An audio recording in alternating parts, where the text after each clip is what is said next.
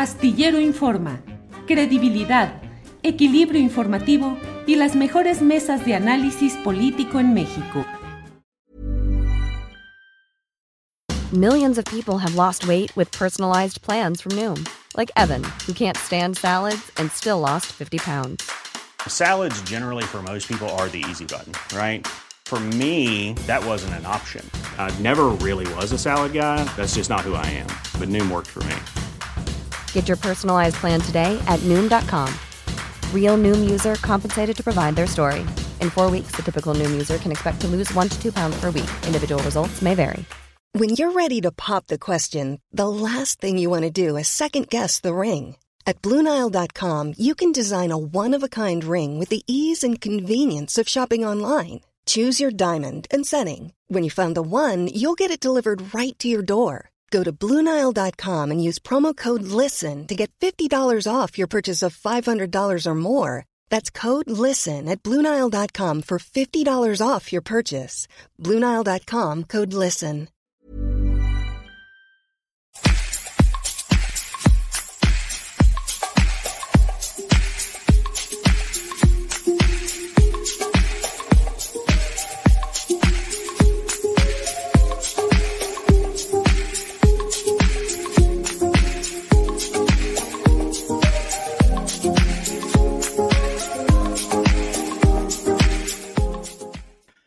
La una de la tarde, la una de la tarde en punto en Astillero Informa. Hoy es el lunes 21 de febrero de 2022 y ya estamos aquí para llevarle información, análisis, debate, lo más relevante de este día, en el cual hay mucha información interesante. Nuestra compañera Adriana Buentello tendrá más adelante el resumen de las notas, las informaciones, todo lo relevante del día.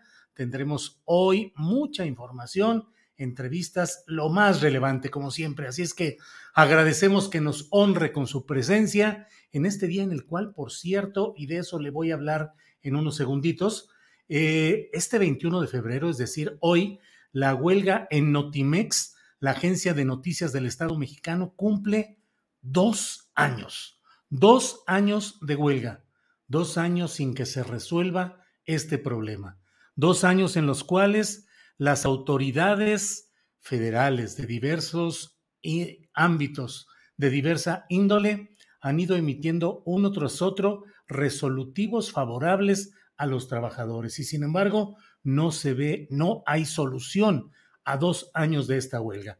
Por eso es que hoy tenemos en la línea, y le agradezco que esté con nosotros, Adriana Urrea, secretaria general del Sindicato Único de Trabajadores de Notimex. Adriana, buenas tardes. Hola Julio, buenas tardes. Gracias, Adriana. Híjole, dos años ya de que empezaron con este movimiento, Adriana. Así es, la verdad es que yo lo cuento como anécdota para varias personas que se acercan a, conocer nuestro movimiento. Nunca pensamos llegar a tanto tiempo. Eh, creíamos que realmente iba a haber voluntad de solución y pues desafortunadamente no, no hemos visto esa voluntad hasta el día de hoy y por eso es que bueno, llegamos a dos años.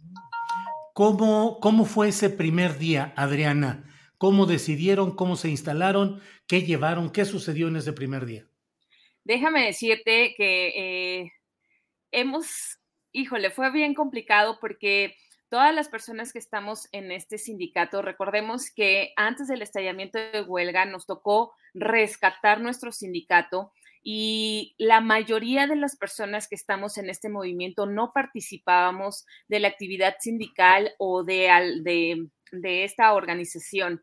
Entonces, desconocíamos completamente. La primera noche que pasamos afuera de los campamentos, no llevábamos ni siquiera eh, no había una carpa, por ejemplo, no llevábamos unas sillas, no había una banca, simplemente pusimos una casa de campaña para poder llevar chamarras para pasar la noche ahí y creíamos realmente que íbamos a pasar solo unas horas ahí pensando en que, iba, que, en que las autoridades, que la dirección nos iban a llamar para esto y no fue así y la verdad es que ha sido muy... Em, pues eh, sorprendente la forma en cómo hemos ido avanzando en esto. Primero, pues con los campamentos ahí eh, en las oficinas centrales, eh, después que ya fuimos aumentando para tener las carpas, los campamentos se nos han caído muchas veces con, por las lluvias, por ejemplo, porque pues claramente no tenemos una experiencia ni siquiera para poner un campamento, cosas que hemos, no hubiéramos querido, pero que hemos tenido que aprender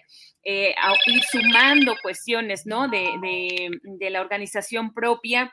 Y bueno, pues hoy eh, debo decir, y para la gente que nos ve, nosotros como periodistas, y es algo que yo destaco mucho, estamos muy acostumbrados siempre a ver los problemas del otro, a señalar lo que pasa, ¿no? En, un movimiento social, en una marcha, estamos reportando siempre qué hay, hacia dónde van, qué dicen, pero muy pocas veces podemos ver hacia, hacia nosotros. Y entonces, este fue el gran, uno de los grandes choques que nos pasó a nosotros, el pasar de ser observador a ser una gente en movimiento. No sabíamos siquiera hacer una manifestación, hacer un boteo, o sea, nos tuvieron que llevar de la mano literal para esas cosas. Eh, y bueno, Adriana, ¿qué han ganado y qué han perdido en este lapso? Jurídicamente hemos ganado todo. Hemos ganado las reinstalaciones de los compañeros que fuimos despedidos eh, de forma injustificada. Ganamos, por ejemplo, el reconocimiento de la huelga legal y existente. Hemos ganado, afortunadamente, el reconocimiento como movimiento eh, legítimo, ¿no? Eh, ante diversos, en diferentes espacios, en diferentes, incluso entre eh, los propios compañeros o medios que al principio por el bloqueo que hacían desde la dirección no se nos daba voz porque había y sigue habiendo una campaña de desprestigio y, de difamación. Entonces, hemos ido avanzando en esto, hemos logrado limpiar, digamos, nuestro movimiento, ver que también hemos logrado ir avanzando en, este rescate del sindicato, como decía, que hemos perdido, hemos perdido desafortunadamente eh, esta... Eh, pues hemos perdido dos años en los que la agencia no ha laborado. Recordemos que estamos hablando de la Agencia de Noticias del Estado mexicano, una agencia que brinda información, es el medio público de mayor alcance no solo a nivel nacional, sino internacional. Entonces, se ha privado eh, tanto a los organismos como a la población en general de contar con esta agencia de noticias, ¿no? A nosotros como periodistas, pues hemos perdido esta oportunidad de estar informando a la nación. Recordemos que cuando llegó la directora y, pues hizo esta ofensiva contra todos, no, no se detuvo a ver realmente nuestra experiencia profesional, nuestros desarrollos eh, y simplemente bueno, fue con todo eh, y entonces, bueno, ah, vemos muchos periodistas realmente comprometidos con nuestra profesión que se nos ha limitado el poder ejercer nuestro, eh, nuestra profesión y contribuir con ello al derecho a la información de los, de los ciudadanos. Hemos perdido también mucha seguridad, por supuesto, la seguridad económica, la seguridad de salud, hemos estado en riesgo de salud, hemos perdido familiares, hemos perdido compañeros, ¿no? En este tiempo, los compañeros que ya perdieron la vida esperando esta justicia laboral. Entonces, eh, pues bueno, ha sido muy retador esta, esta huelga. Eh, Adriana, ¿qué harán hoy? ¿Qué actividades, qué movilización, qué van a realizar en este día? Nosotros vamos a tener una movilización más tarde en el Aeropuerto Internacional de la Ciudad de México eh, y aprovecho para eh, también mandar un mensaje a todas las personas que nos ven, decirles que si llegamos a este tipo de acciones es porque de verdad no encontramos otra alternativa para que el gobierno nos escuche. Eh, muchas veces hemos buscado la vía institucional con oficios, con documentos, tocando puertas y no se nos abren. Y esta es la única manera, desafortunadamente, a la que llegamos llegamos eh, con ello. ¿Van a bloquear el acceso al aeropuerto? A la Terminal 1, sí, por favor, tomen las precauciones eh, debidas. ¿A partir de qué hora? A partir de las 4.30 de la tarde. Vamos a estar ahí. ¿Qué vamos a, pedir? Vamos a pedir audiencia con el señor presidente, con el secretario de Gobernación, que son quienes eh, tienen, digamos, en, sus manos la, facultad para poder, poder resolver este conflicto. Eso es lo que vamos a solicitar el día de hoy. También, eh, bueno, estamos en una campaña en redes. Eh, dando a conocer esta situación de los dos años de huelga y el día de mañana vamos a tener una conferencia de prensa en, el, eh, en la Cámara de Diputados. Vamos a estar acompañados con eh, legisladores de eh, Morena, lo cual es muy importante porque hasta ahora no habían querido tomar postura y bueno, ha habido diputados que han decidido alzar la voz respecto a este conflicto porque consideran que no, que no debería de seguir, que no, que no es justo. Entonces vamos a tener esta conferencia de prensa el día de mañana, además de diferentes acciones a las que nos hemos sumado en eh, espacios de periodismo, ¿no? Entonces vamos a estar también ahí. Pero bueno, de mientras hoy, pues vamos a hacer esta movilización con motivo de los dos años de huelga. Eh, ¿Es la acción más eh, radical, por llamarla así, que han tomado, la de ir hoy a, bloquear el acceso a la Terminal 1 del Aeropuerto Internacional, Adriana? Lo hemos hecho en dos ocasiones anteriores y, que por eso es que también tomamos esta decisión, porque en esas dos ocasiones fueron las que se nos dieron para abrirnos nuevamente las mesas en gobernación. Después de eso, como no llegábamos a nada, se bloquea todo, se queda todo en silencio, hagamos manifestaciones aún el tipo de manifestaciones que hagamos de forma pacífica, no tenemos respuesta de las autoridades y es como una de las cuestiones que hemos visto que, es sensible, ¿no? Para, para, el gobierno, para las autoridades eh, encargadas y por eso es que decidimos tomar esta acción el día de hoy. Bien, bueno, pues Adriana, estaremos atentos a lo que suceda por ahí de las cuatro y media de la tarde en este bloqueo que están planteando a dos años de la huelga de Notimex, bloqueo a la entrada de al acceso al Aeropuerto Internacional Ciudad de México, Terminal 1. Pues Adriana, estaremos atentos y a ver qué atención se da a este caso que lleva dos años ya. Gracias, Adriana. Muchas gracias, Julio. Un abrazo. Al contrario, hasta luego. Bien, pues ha sido Adriana Urrea, la dirigente del Sindicato Único de Trabajadores de Notimex, la agencia informativa del Estado mexicano que lleva dos años en huelga, dos años en huelga con una situación muy peculiar que no puedo dejar de decir, el hecho de que el presupuesto a ejercer si estuviese trabajando la agencia sigue siendo gastado, sigue siendo ejercido. Exactamente en qué, no lo sabemos, pero el dinero público para que funcione la agencia Notimex, a pesar de dos años de huelga, el dinero sigue fluyendo exactamente igual e incluso con ligeros incrementos. ¿En qué se gasta si hay huelga?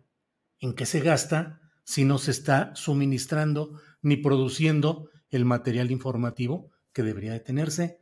Pues ahora sí que ya lo sabremos. Bueno, em, ¿qué le digo? Hay, eh, tenemos eh, más información en este día y por eso siendo la una de la tarde con 11 minutos, 111, está con nosotros la número uno, Adriana Buentello. Adriana, buenas tardes. ¿Cómo estás, Julio? Muy buenas tardes. Feliz semana para todos. Ya tenemos mucha información. Empieza la semana cargadita, Julio, y todavía tenemos este tema en la agenda eh, de la Casa de Houston. Y hoy el presidente, pues, hizo también mención de este tema, pero fíjate que el medio animal político dio a conocer que eh, la Fiscalía General de la República abrió una carpeta de investigación por posible corrupción y los delitos que resulten relacionados con los contratos que Pemex ha asignado a Baker Hughes, así como la renta de la casa que en Houston ocupó el hijo del presidente José Ramón López Beltrán.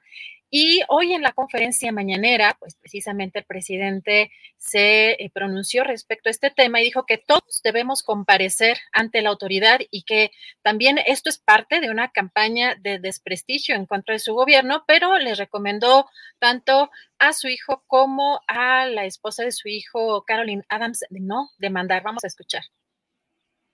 No, pero si en el caso que se abriera la carpeta de investigación, no hay ningún problema todos debemos comparecer ante la autoridad. Y el que nada debe, nada teme. Esto, pues, eh, ha quedado de manifiesto que es una campaña de desprestigio y si van a presentar denuncias, que se les dé curso en contra de José Ramón, de su esposa, que ellos si eh, lo desean, que hagan lo propio. Yo les recomendaría que no lo hagan, que ellos no, que respondan si hay denuncias. Imagínense si yo me pongo a denunciar a los que me calumnian, pues no tendría tiempo para gobernar. ¿Cómo ves, Julio? Pues ah, ahora el presidente pues también menciona que pues, no tendría tiempo para gobernar si se la pasara eh, denunciando en este tipo de, casos, Julio. Y pues la respuesta que ayer dio tanto eh, pues el hijo del presidente eh, José Ramón y pues más adelante, más noche también, su esposa Caroline Adams ante este, este reportaje y esto, hoy las palabras del presidente, Julio. Sí, sí, sí, es muy interesante porque pues dan datos y dan eh, documentos eh, cuya veracidad puede ser confirmada ante las autoridades correspondientes si es que se abriera esta carpeta de investigación de la que se habla en la Fiscalía General de la República o incluso ante propias instancias judiciales de Estados Unidos. Es un paso adelante que han dado sobre todo Caroline Adams al dar a conocer el contrato o el formato del contrato de arrendamiento de la famosa casa, un primer pago en cuanto a, un aseguramiento para dejar segura la operación y el primer mes eh, de, depósito de, esa, de esa propiedad. Desde luego, si hubiese, si avanzara el proceso judicial, se podría pedir que hubiera la demostración de los pagos mensuales, la demostración de, del alojamiento adecuado del contrato en las instancias procesales que corresponden y bueno, pues ya se irá viendo, pero es un primer paso importante porque Carolyn Adams da ese paso que bueno, la verdad, Adriana, uno se pregunta o se o, uno puede comentar, pues caray, eso pudo haberse dado desde el principio y muchas cosas podrían haberse atemperado. Pero bueno, siempre es buen tiempo y ahí están ya esos documentos que avivan la discusión, pero ya están ahí creo que es un buen primer paso, Adriana. Julio, y en este tema es muy importante también eh, dejar de lado el, eh, de pronto, el tomar partido, ¿no? Por una postura muy radical o por la otra. Y hay preguntas que, como dices, valen la pena pues, ser respondidas y que también eh, con, el, con el ánimo de ser transparentes y sobre todo porque ya hemos dicho en diferentes momentos que el periodismo se está utilizando de forma política o como golpeteo político, que también eso es algo que pues en este, particularmente en este sexenio, está muy marcado. Julio, hay preguntas que también deben de responderse como de dónde surge esta filtración o cómo surge editorialmente esta decisión por parte de mexicanos contra la corrupción y de latinos para investigar este supuesto hecho de corrupción, porque también a partir de dónde surgen, porque son muchas veces filtraciones, pero eh, la decisión de un equipo de, eh, de investigadores periodísticos o de periodistas que se dedican a, la investigación, pues también tienen que tomar decisiones editoriales sobre ese, sobre ese tema. Y esto es algo de lo que creo que no ha sido eh, claramente expuesto, como no sé si recuerdas, en el caso de la Casa Blanca, había esta, esta declaración de Rafael eh, Cabrera sobre justamente eh, cómo había descubierto, pues, o había empezado a notar como una parte, digamos, extraña de la Casa Blanca, en donde aparecía en esta revista Hola la Gaviota y que por ahí empezó como eh, pues la cosquillita informativa periodística de seguirle el hilo a este tipo de reportaje, bueno, a este tipo de, situaciones, ¿no? Y, y, que pues también incluso se dio esta pues estas declaraciones en un libro posterior que también se llamó La Casa Blanca y pues faltan también el ver ahora pues hay unas declaraciones supuestos expertos relativos a pues el sector inmobiliario de que no se había hecho, no se habría hecho conforme a las normas, pero pues de dónde surgen o quiénes son estos, estos supuestos expertos, quién los escoge, este, si hay falta por lo que yo alcancé a leer, Julio, la parte de si está, eh, digamos, operando este sistema con base en eh, la parte, digamos, eh, del propio gobierno o si son entes autónomos, si habrían salido de la ley, ¿no? En, en, este tipo de hechos. Creo que falta todavía algunas preguntas, pero hay una especie como de parches que no tienen de pronto mucha conexión y que como se ha señalado realmente no tienen un, eh, una conclusión todavía y pues aunque se dé esta investigación más adelante, quizá la propia autoridad, la propia autoridad tenga este, pues vaya a haber muchas dudas de pronto, ¿no? La actuación de la Fiscalía General de la República también, pues es una institución que tiene muchos señalamientos, así que, pues esto no, no se acaba y hay más preguntas, Julio, en torno a este tema, sin estar de un lado o del otro, que pues se tendrán que ir aclarando. Y pues fíjate, Julio, también que otro, otro de los temas... Sí, déjame nada más, si me permite nada más en este tema, fíjate que ayer Denise Dresser dijo, escribió, eh, pues que quedaban muchas preguntas y que había muchas cosas por responder y que había muchos temas por esclarecer. Y yo le yo respondí en Twitter y dije las comillas, muchas preguntas por responder, comillas, que menciona Denise Dresser, solo confirman que hasta ahora, tres semanas después de la primera publicación sobre la casa de Houston, lo que se ha publicado han sido solo inferencias magnificadas, no periodismo ni investigación periodística porque efectivamente, a diferencia de lo que sucedió con la Casa Blanca de la Gaviota de Angélica Rivera, eh, el periodista encontró una referencia en una revista de estas de modas y del corazón que les llaman, y ahí vio la información, pero a partir de ahí no publicaron nada, sino hasta que tuvieron una información tan detallada, completa, contundente, que no se pudo replicar absolutamente nada. Si Rafael Cabrera y el equipo de investigación entonces de Carmen Aristegui hubiese publicado algo tan volátil y tan impreciso como lo que ha dado a conocer Latinos y Mexicanos contra la corrupción y la impunidad, pues estaríamos todavía con las preguntas. El hecho de que ellos mismos, como por ejemplo en este caso de Denis Dresser, digan quedan muchas preguntas por responder, pues sí, es la confesión de que lo publicado no ha tenido la precisión y la contundencia como sí lo tuvo la Casa Blanca, que cuando se publicó no había nada que decir ni nada que eh, refutar. Entonces sí, ahí están las preguntas, pero ese es el gran problema, que dieron a conocer algo y lo soltaron más para crear esta turbulencia, creo yo, que para presentar un documento periodístico impecable. Eso, eh, nomás eso quería decir, Adriana. Adelante. Pues es que fíjate que es, es bien interesante cómo lo que estamos viviendo no sé si te has dado cuenta, Julio, que hay más periodismo de investigación ahora que en los otros sexenios. O sea, hay más recursos económicos para hacerlo. Lo malo es que se hace muchas veces a modo. Y también da la impresión, Julio, en los medios, hay más cobertura incluso de las marchas, de las manifestaciones, que en otros sexenios.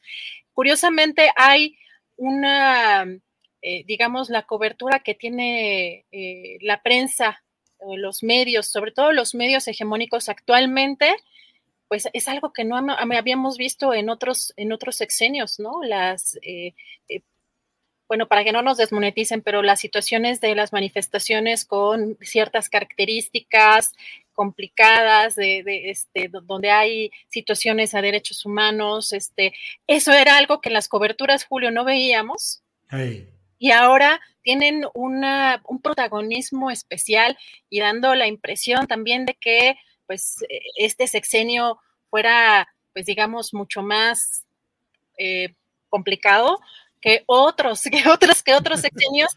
Entonces también hay que dimensionar un poco lo que estamos viendo con, con, los medios de comunicación, porque no se trata de que todo es mentira, todo es verdad, o sea, estamos de un lado del otro, sino de valorar o dimensionar las cosas de lo que está sucediendo y llama mucho la atención este, el, hecho, a mí, por ejemplo, el tema de las coberturas de, ciertas manifestaciones me parece muy particular de algo que antes yo no veía en los medios tradicionales, ¿no? Nos enterábamos por las redes sociales en los últimos años o por este pues eh, gente cercana o colegas de algunos estados, pero no tenían esa exhibición en, medios eh, pues nacionales, ¿no? Estos medios tradicionales, Julio.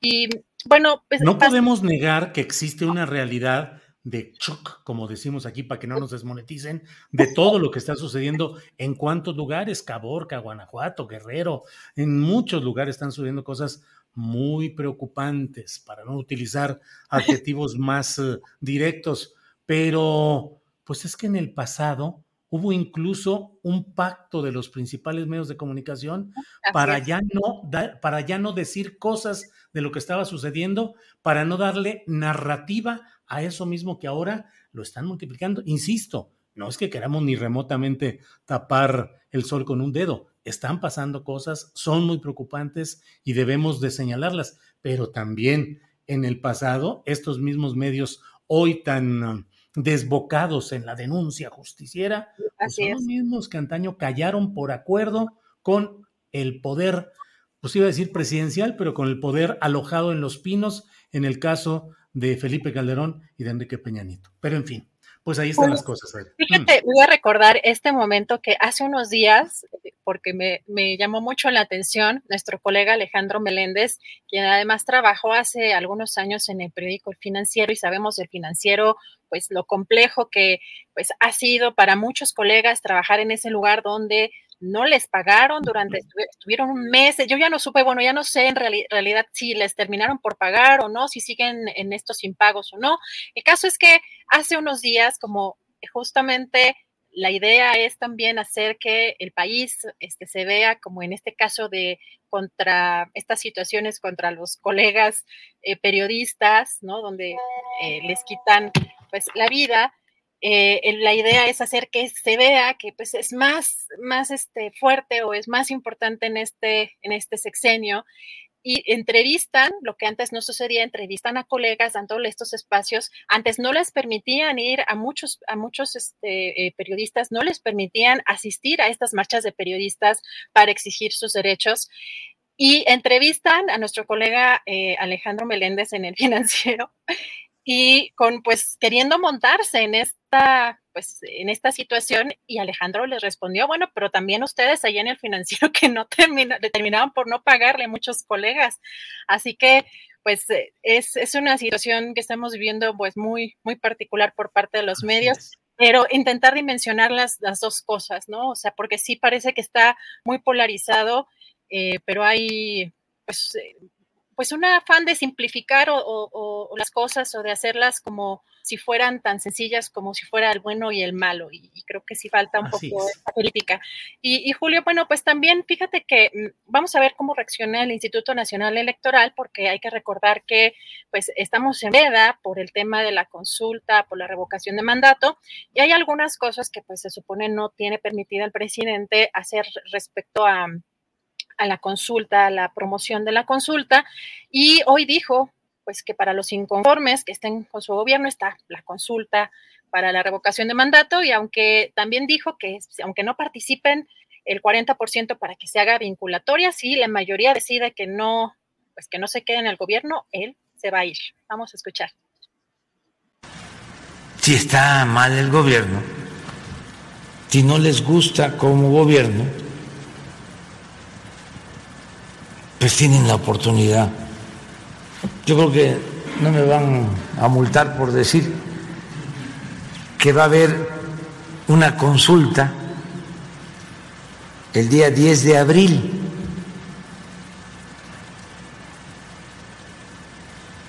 ...10 de abril va a haber una consulta.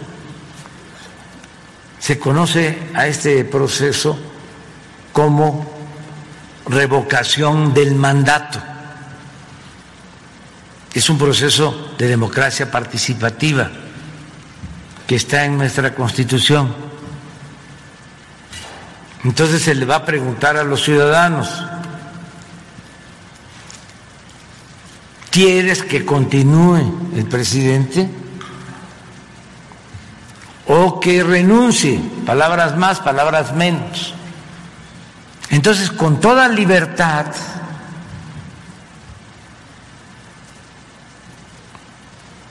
los ciudadanos libres van a poder ir a votar, a depositar una boleta. Se van a contar todas las boletas y ahí se va a saber si yo no tengo la mayoría, me voy.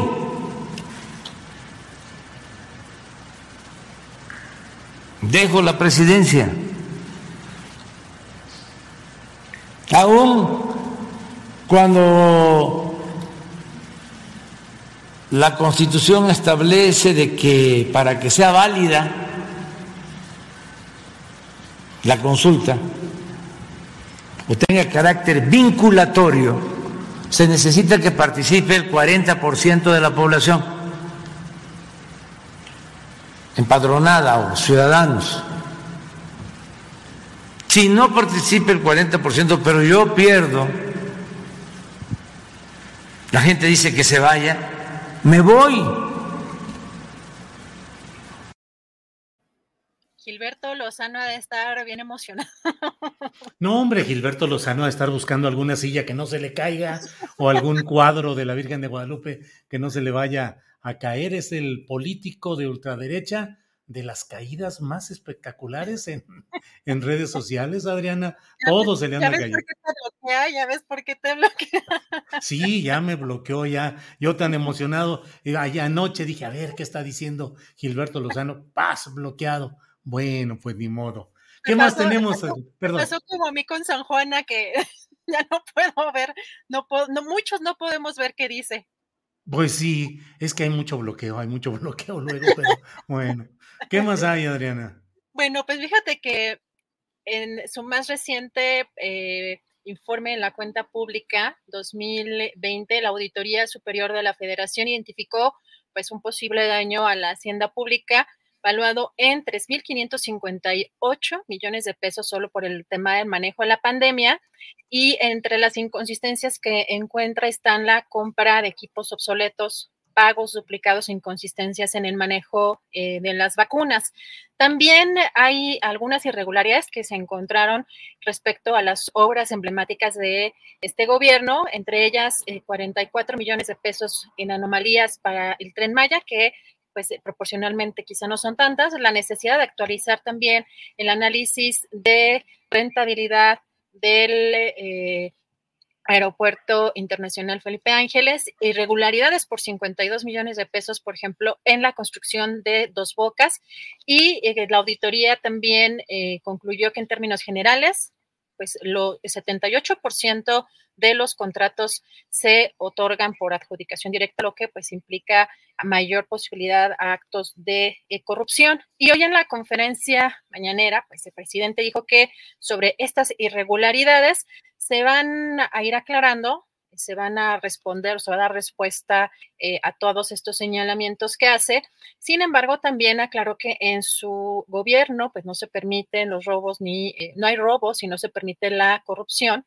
También recordó, por ejemplo, cómo en el caso de el anterior reporte de la auditoría, pues se reportaron, eh, pues costos determinados en la cancelación del aeropuerto que pues tuvo que retractarse de las, de las cifras reportadas la auditoría. Vamos a escuchar.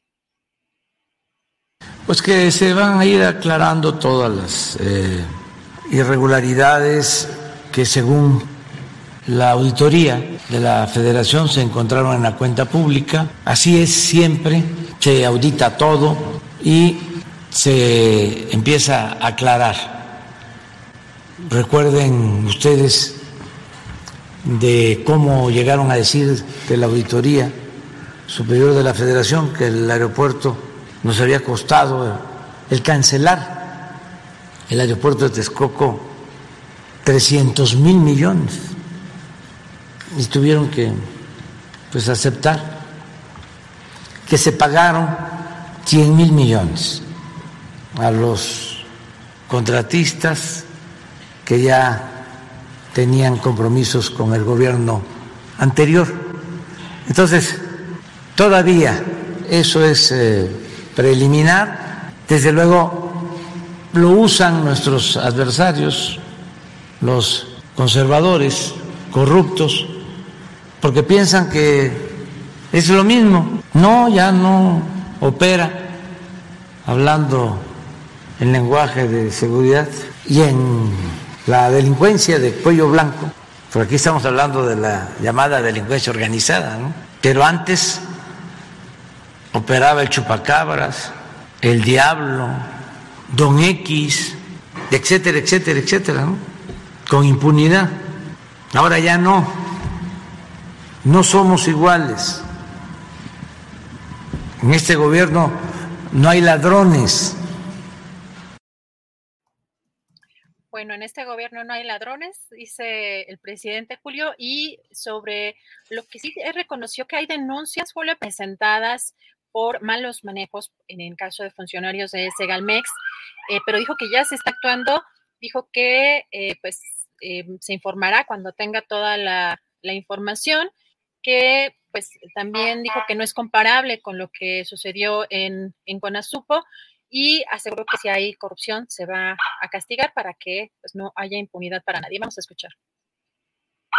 Y sí hay denuncias presentadas por malos manejos de funcionarios de Segalmex.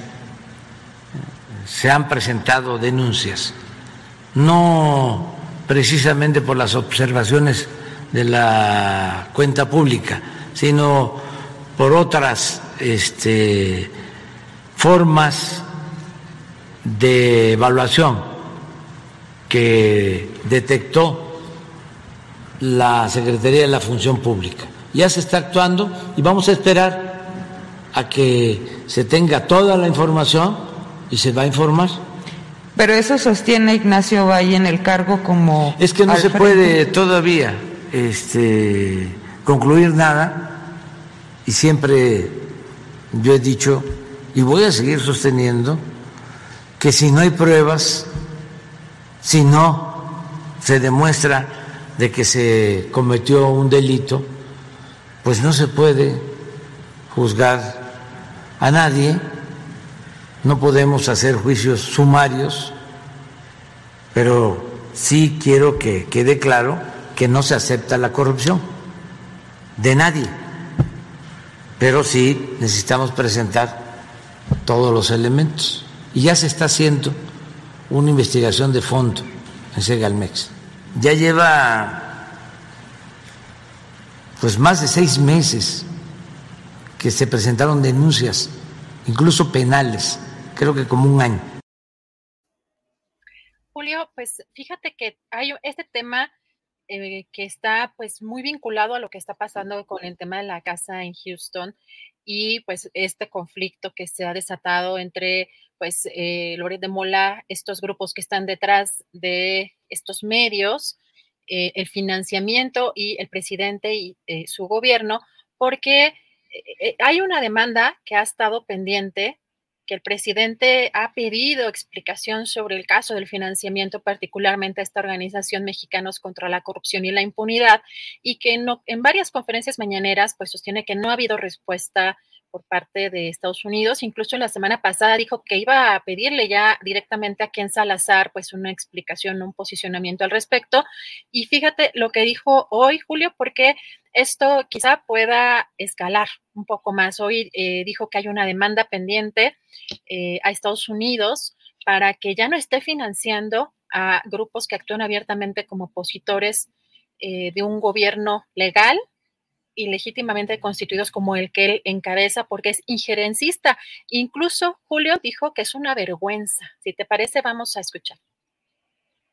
Cuando estoy pidiendo que informen, es porque se sabe, yo tengo información, yo no la puedo dar a conocer, porque imagínense, el Instituto de la Transparencia me lo prohíbe, pero ¿cuánto entregan las organizaciones financieras y empresariales a estos periodistas. ¿Cuánto? ¿Y cuánto entrega el gobierno de Estados Unidos en el caso de México?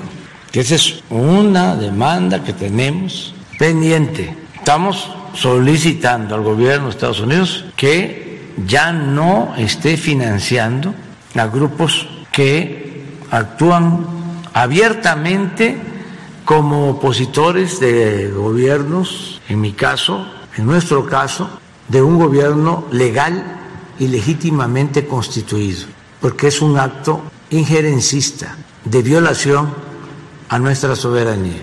Más que no lo trato a veces en las reuniones que tenemos con el gobierno de Estados Unidos por cuestiones de sutileza diplomática, porque estoy esperando que salga de ellos, porque es una vergüenza para cualquier gobierno en el mundo meterse a la vida interna de otro país, meterse a la vida política, pública de otro país, además entregando dinero.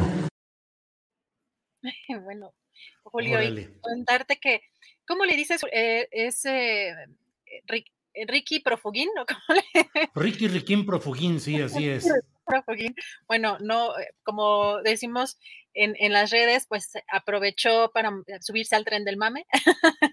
Hoy en su video de los lunes, pues aprovechó este tema, pues para criticar el, el trato que el presidente López Obrador ha dado a personajes como a Carlos Loret de Mola y lo contrastó, por ejemplo, con el que ha dado a Ovidio Guzmán. Así que, bueno, hoy aprovechó el video en las redes sociales para estar en la agenda, Julio, y pues regresamos en un ratito más con más información. Ya tenemos por acá lista nuestra querida Jacaranda. Adriana, muchas gracias por toda esta información, por los detalles, los comentarios. Y bueno, pues estamos atentos a lo que siga, a lo que vaya sucediendo en materia informativa. Por este momento, muchas gracias, Adriana. Gracias, Julia. Bien, pues um, déjeme decirle que hoy es lunes y hoy es día de remover las neuronas. Así es que por ello es que saludo con mucho gusto a mi compañera Jacaranda Correa. Jacaranda, periodista, conductora de debate en Canal 22, documentalista. Jacaranda, buenas tardes. ¿Cómo estás, querido Julio? ¿Cómo empieza tu semana? Bien, afortunadamente, aquí puesto para ver cómo sigue todo, qué ¿Cómo has visto lo que va sucediendo? ¿De qué nos quieres hablar hoy, Jacaranda? Pues fíjate que justo a partir de lo que vienen conversando hoy, como de manera muy orgánica, lo que está sucediendo en Otimex, lo que comentas con, con Adriana y, y, toda esta, digamos que puesta en agenda, ¿no? En la discusión este, por parte del presidente, sobre el tema de los medios de comunicación, su financiamiento y ese límite tan sutil entre lo público y lo privado, Julio. Y yo fíjate que le he venido dando eh, vueltas a propósito de lo que comentamos muy brevemente la semana pasada, que recuerdas que justo en la mañanera del 14 de febrero, el presidente ponía ahí, ¿no? El, tema de, eh, no importa que sean medios privados, ¿no? Pero tienen la obligación de hacer público lo que ganan, de dónde vienen ese dinero, porque de alguna manera ustedes tienen una función pública y social. Entonces, a partir de ahí, aunque lo comentamos muy rápido, Julio, pues he estado retomando lecturas, varias eh, observaciones y reflexiones, porque esta discusión en nuestro país no es nueva, Julio, tiene mucho tiempo y dependiendo de cada gobierno ha ido tomando un, un matiz eh, diferente, pero déjame empezar por lo que decía el, presidente ese, ese, 14 de febrero, cuando a propósito de lo que él mostraba que ganaba Loret de Mola entre todos los demás temas que, que competen al tema de, de Latinus, él decía que eh, el compromiso que tienen medios y periodistas con el interés público, ¿no? El bien común, más allá de que sean privados, ¿no? Y luego eh, decía, no solo tienen un compromiso con el interés público, sino que además deben de ser transparentes, que la gente sepa de dónde obtienen su dinero y cuánto ganan. Y luego en, los, en, días subsecuentes, Julio insistió también en otra mañanera que por ética, dice, los periodistas famosos, decía este, Andrés Manuel López Obrador, deberían dar a conocer su ingreso porque no representan al pueblo, pero sí a grupos de intereses creados. Entonces, digamos que tratando de, explicar desde ahí, déjame decirlo de manera muy breve para que todos nos pongamos en, digamos que en sintonía, que teóricamente, y lo que dice el presidente es que en cualquier democracia, los medios de comunicación, eh, los periodistas, eh, contribuimos para ser, digamos, mediadores entre los políticos y la sociedad para garantizar de alguna manera que haya transparencia y rendición de cuentas por parte, digamos, del, del poder político, ¿no? O sea, contribuimos en teoría a una sociedad igualitaria, transparente, lejos de corrupción, y todo ello porque, pues, como dice el presidente, se supone que es preservar el interés público, los intereses de eh, la mayoría. Y teóricamente esto significaría, este Julio, que tendría que haber una distancia respetuosa, ¿no? En cualquier democracia entre periodistas, eh, políticos, ¿no? Eh, y que siempre se base, digamos, que en aras del bien común. Sin embargo, Julio, esta distancia, no solamente en México, en el mundo, pero en el caso mexicano, esto ha sido una cosa muy compleja porque a lo largo de los años, y lo comentabas hace rato con Adriana, pues vimos muchos periodistas y medios totalmente cercanos al poder político, más que en su función, digamos, de ejercer un contrapoder o, o de ser mediadores y se convirtieron en la mayoría de los casos, como diría el clásico, ¿verdad? Este dueño de, un, de un gran monopolio televisivo, en soldados del PRI o en soldados, digamos que, del sistema. Entonces, ¿cuál interés público si lo que estaban vigilando y protegían más bien eran sus propios intereses en connivencia con el poder? Y pues, dicho sea de paso, eh, se beneficiaron durante décadas con la eh, publicidad que pues viene de nuestros impuestos, por lo tanto, pues de alguna manera tienen que ejercer una mm, rendición de cuentas. Entonces, eh, digamos, la llegada de este gobierno de Andrés Manuel em, les dice, voy a retirarles la publicidad, ¿no? Pero todavía está este hueco que ya lo hemos dicho muchas veces, ¿no? En que no tenemos la claridad de se retira la publicidad, pero todavía se sigue dando algunos medios por decisiones que todavía no son eh, transparentes. Y entonces lo que hace el, presidente es que ponen entredicho su legitimidad, ¿no? La legitimidad de muchos medios a partir de su falta de transparencia, que pues Tú me dirás, a ver qué piensas, pero si teóricamente, y además lo que dice la ley de telecomunicaciones, que todos los medios públicos o privados, eh, digamos que mm, eh, funcionan eh, a través del interés público, del bien común, pues sí estarían de alguna manera obligados a rendirnos cuentas también, porque aquí es en donde se vuelve el, digamos que donde hay que tejer fino, Julio, porque si los medios de comunicación, nosotros los periodistas decimos, a ver, yo voy a publicar esto en aras del bien común, ¿no? Del interés público, eh, y porque además está habiendo un exceso de poder o una falta de rendición de cuentas, como lo que ha ocurrido con la casa del hijo del presidente, pues entonces, ¿quién audita a medios y a periodistas y de dónde está saliendo este dinero? Porque no es que de alguna manera esté traspasando la vida de lo privado, sino que somos entes de la cosa pública, ¿no? O sea, de, todo lo que significa el juego político, ¿no? Entonces, me parecía... Cananda, ¿te refieres sobre todo a medios electrónicos o también medios electrónicos e impresos? Eh, medios electrónicos eh, y medios impresos también, Julio. Incluso en la ley de telecomunicaciones, la del 2014, hay, y la que se ha ido, em, digamos que perfeccionando, hay también una, un señalamiento a lo que ocurre por lo que llaman plataformas digitales, y aunque no está al 100% regulado, también eh, en, este caso, pues entraría el caso, de, digamos, de, de, latinos, ¿no? Porque se está beneficiando, digamos, que de una serie de informaciones, aunque sean privados, pero tiene, eh, digamos que usan el espectro de donde están eh, transmitiendo, eh, usando, ¿no? El Internet, las vías este, de comunicación de nuestro país. Es complejo, este, Julio, pero creo que justamente con la llegada del Internet ahí es en donde se quiebra un poco el, problema, porque dices, bueno, pues yo estoy utilizando el Internet, estoy utilizando el espacio electromagnético, en el caso, digamos, que de la prensa, por ejemplo, escrita, ¿no? Eh, pues se, se beneficiaban o se benefician, todavía no lo sabemos muy claramente, de la publicidad y la publicidad proviene de recursos públicos, o sea, de nuestros impuestos y por lo tanto tendrían que rendir cuentas de ese uso de eh, esos recursos, Julio, ¿no? Entonces, creo que es, em, digamos que es un tema que lanzó el presidente, que lo puso en la palestra, porque hoy por hoy me parece que digamos que la disputa, em, digamos, la, narrativa está en una disputa entre el presidente y los medios de comunicación, porque los partidos políticos, ante una oposición totalmente inexistente, pues no están funcionando en el ámbito político. Entonces, la oposición, que está totalmente anulada, este, con cero propuestas y peleándose, pues ha empezado a disputar la narrativa en el presidente a partir de una serie de financiamientos poco transparentes a ciertos personajes y a ciertos medios que no tenemos claridad bien a bien cuáles son y de dónde está fluyendo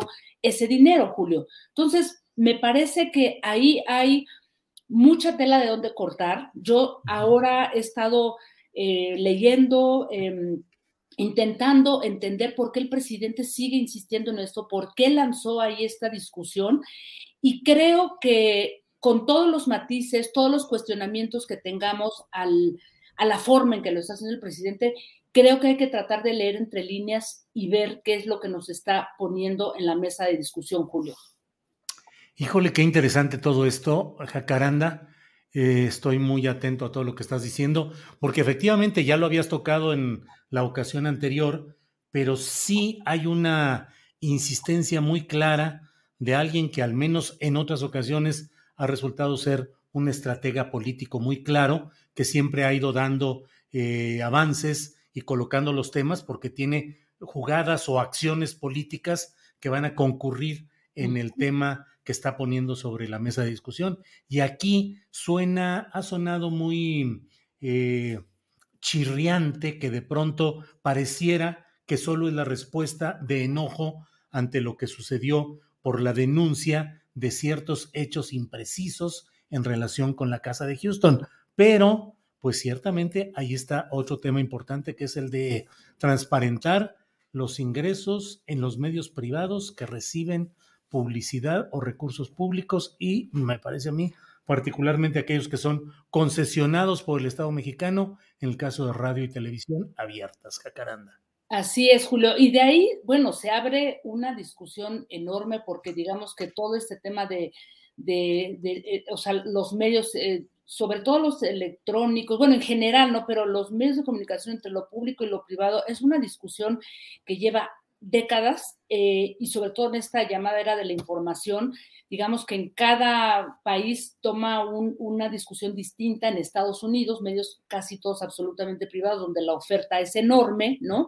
O en Europa, en donde hay una gran protección hacia los medios públicos, entonces decimos, en este momento, ¿dónde nos vamos a colocar en México? Porque también ahí yo lo he insistido muchas veces, está pendiente este compromiso que planteó el presidente de que para fortalecer toda la discusión mediática se tenía que eh, apuntalar a los medios públicos y los medios públicos siguen todavía pues con una deuda enorme, no hay una claridad específica de su independencia editorial ni económica que tendría que ser, yo ya lo he dicho muchas veces, en esa ley más que la de telecomunicaciones, la de 2014, ya plantea algunas cosas, pero en fin, Julio, aquí podríamos pasarnos mucho tiempo porque es un tema fascinante, pero creo que abre la mirada a otros lugares en donde tendríamos que estar leyendo al presidente desde varios niveles, Julio. Jacaranda, como siempre, es un placer platicar contigo los lunes, eh, que es el día de remover neuronas, de preguntarnos, de discutir, de discernir. Muchas gracias, Jacaranda por estos lunes. Gracias. Al contrario, querido Julio, un abrazo y que tengas una grandísima semana. Nos vemos el próximo lunes. Igual, Jacaranda, hasta luego. Bueno, seguimos con nuestro programa y seguimos de inmediato con Claudia Villegas, mi compañera periodista, profesora de periodismo, reportera de asuntos especiales de proceso, directora de la revista Fortuna, conductora con otras compañeras eh, periodistas de programa de radio. Así es que, Claudia, siempre con mucho gusto saludarte en un lunes como este. Gracias, Julio. ¿Cómo están? Un gusto saludarlos. Espero se encuentren bien. Gracias, Claudia. Claudia, que la política está movida, las broncas y los pleitos y Houston y las respuestas y todo, pero la economía, las finanzas, ¿cómo van mientras tanto, Claudia? Julio, pues en este momento que tú y yo estamos platicando sobre qué le puede pasar a la economía mexicana, el precio del petróleo está dirigiéndose a los 100 dólares después del que el discurso de Vladimir Putin reconoce a las dos provincias, eh, Luhansk y Donetsk, que son pues las eh, provincias separatistas prorrusas, Julio, y eso pues eh, estamos viendo la prensa internacional y están transmitiendo los fuegos artificiales. Esperemos que solo sean fuegos artificiales, porque el discurso de Vladimir Putin en este momento está siendo monitoreado, analizado por los analistas económicos, cuáles son las repercusiones para el mundo, Julio, de esto. Esperemos que sean solo fuegos artificiales, pero el discurso fue muy duro. Quieren descomunizar, les vamos a enseñar cómo se descomuniza un país. Julio es lo que dijo Vladimir Putin hace unos eh, minutos, quizás. Claudia, y en esas previsiones, en la suposición de que se agudice el conflicto en aquellas latitudes del mundo, ¿cuáles son los escenarios previsibles para México? Te aseguro que ahorita en el chat debe haber gente que esté diciendo, bueno, bueno, sí, y eso nos va a acarrear problemas, es bueno que sube el precio del petróleo, pero tendremos otras consecuencias. ¿Qué puede suceder, Claudia? Mira, Julio, cuando en el gobierno de Vicente Fox vimos que el precio del petróleo se iba a las nubes y se consolidaba un fondo para la estabilización de recursos petroleros, que por cierto nunca supimos a dónde se fue.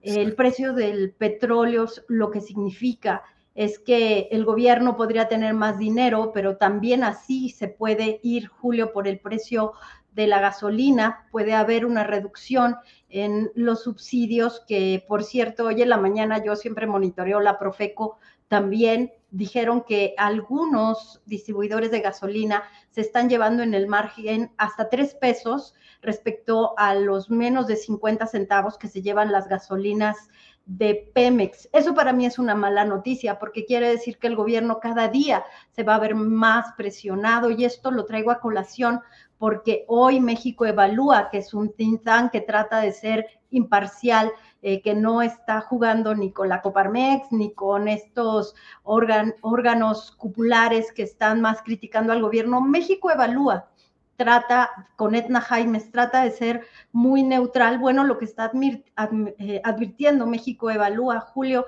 es que el gobierno puede comenzar a tener problemas de ingresos y eso lo llevaría a una presión de aumentar el endeudamiento. Hoy Rogelio Ramírez de la O insistió en una reunión con la OCDE, que liberó, por cierto, su reporte en donde dice, si hubo recesión, ya se acabó. Y ahora lo que tiene que hacer México, porque la economía está creciendo y está despuntando un poco, tiene que garantizar el crecimiento económico y el futuro de la economía en el mediano plazo, Julio. Hay muchas implicaciones. Sí, Claudia, entiendo que incluso bajó el pronóstico para México de la OCDE de 3.3 a 2.3, pero el escenario mundial eh, resbaladizo ahorita en estos momentos en los que, ¿qué puede suceder? Que haya eh, desinversión de algunas empresas en México, que haya movimiento cambiario, no, ¿verdad? O sea, no, no, no, no está en, Lo, en lo inmediato.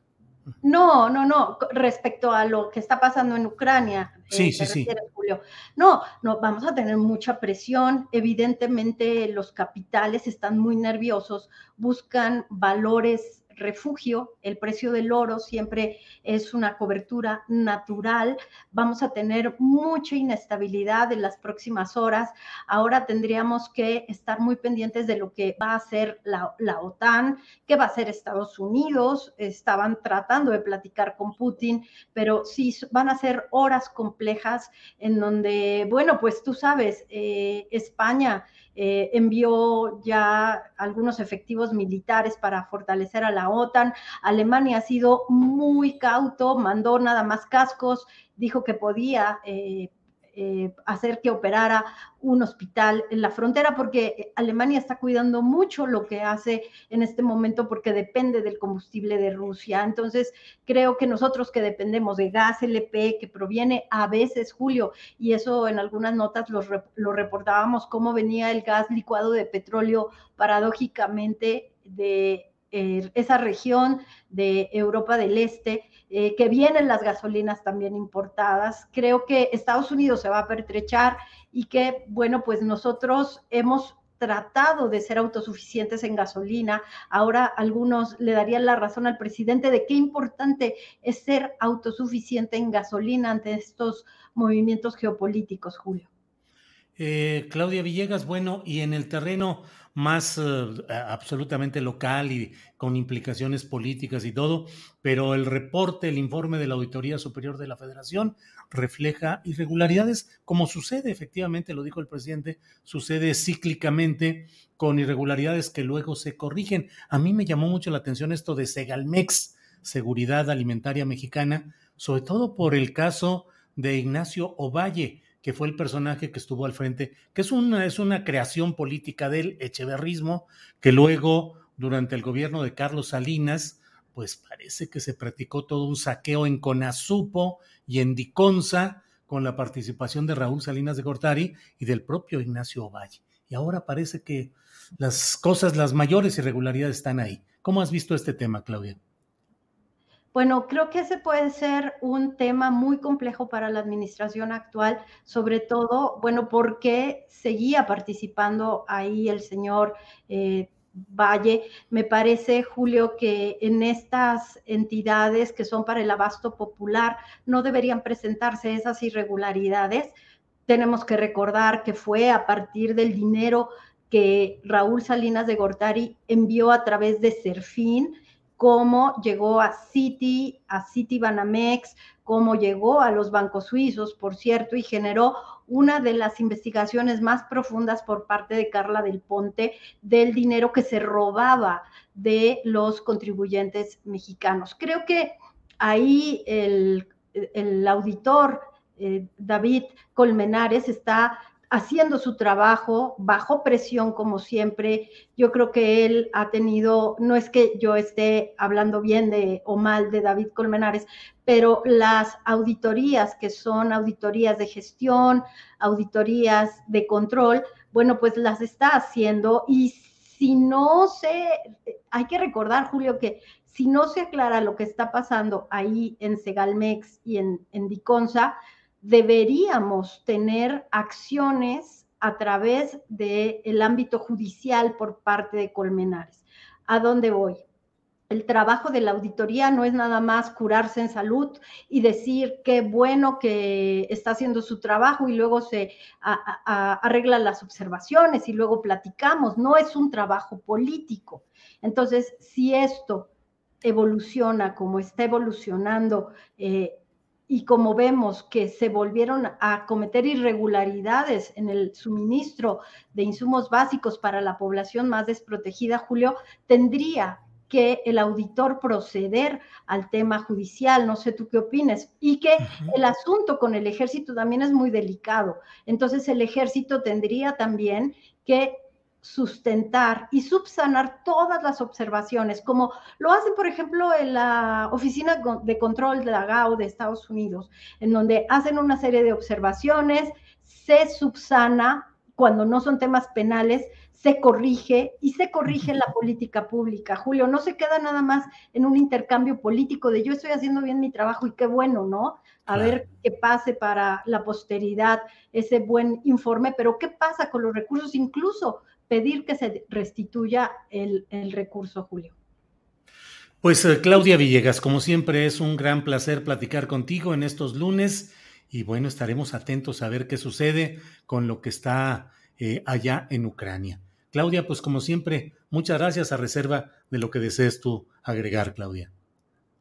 Muchas gracias, Julio. No, nada más que estemos pendientes precisamente de las recomendaciones que hace México Evalúa, que hace la Organización para la Cooperación y el Desarrollo Económico, que me parece que están más allá del enfrentamiento político y que el secretario de Hacienda, Rogelio Ramírez de la O, tiene ya un discurso del cual no se sale, en donde dice, estamos cuidando mucho el endeudamiento, las finanzas públicas y estamos esperando la relocalización de grandes empresas aquí en México, pero para eso se necesita, bueno, que se defina en los mejores términos posibles la reforma al sector eléctrico, porque el presidente López Obrador hoy les mandó un mensaje muy interesante a los legisladores. ¿Por quién vas a votar? ¿Por la Comisión Federal de Electricidad, que es tu país, o por Iberdrola? Entonces, que pase ya lo que tenga que pasar con la reforma al sector eléctrico, Julio. Claudia, muchas gracias como siempre y nos vemos el próximo lunes, esperemos. Gracias, esperemos Que sí, Julio, pendiente por cualquier cosa. Sí, claro, muchas gracias. Hasta luego, Claudia.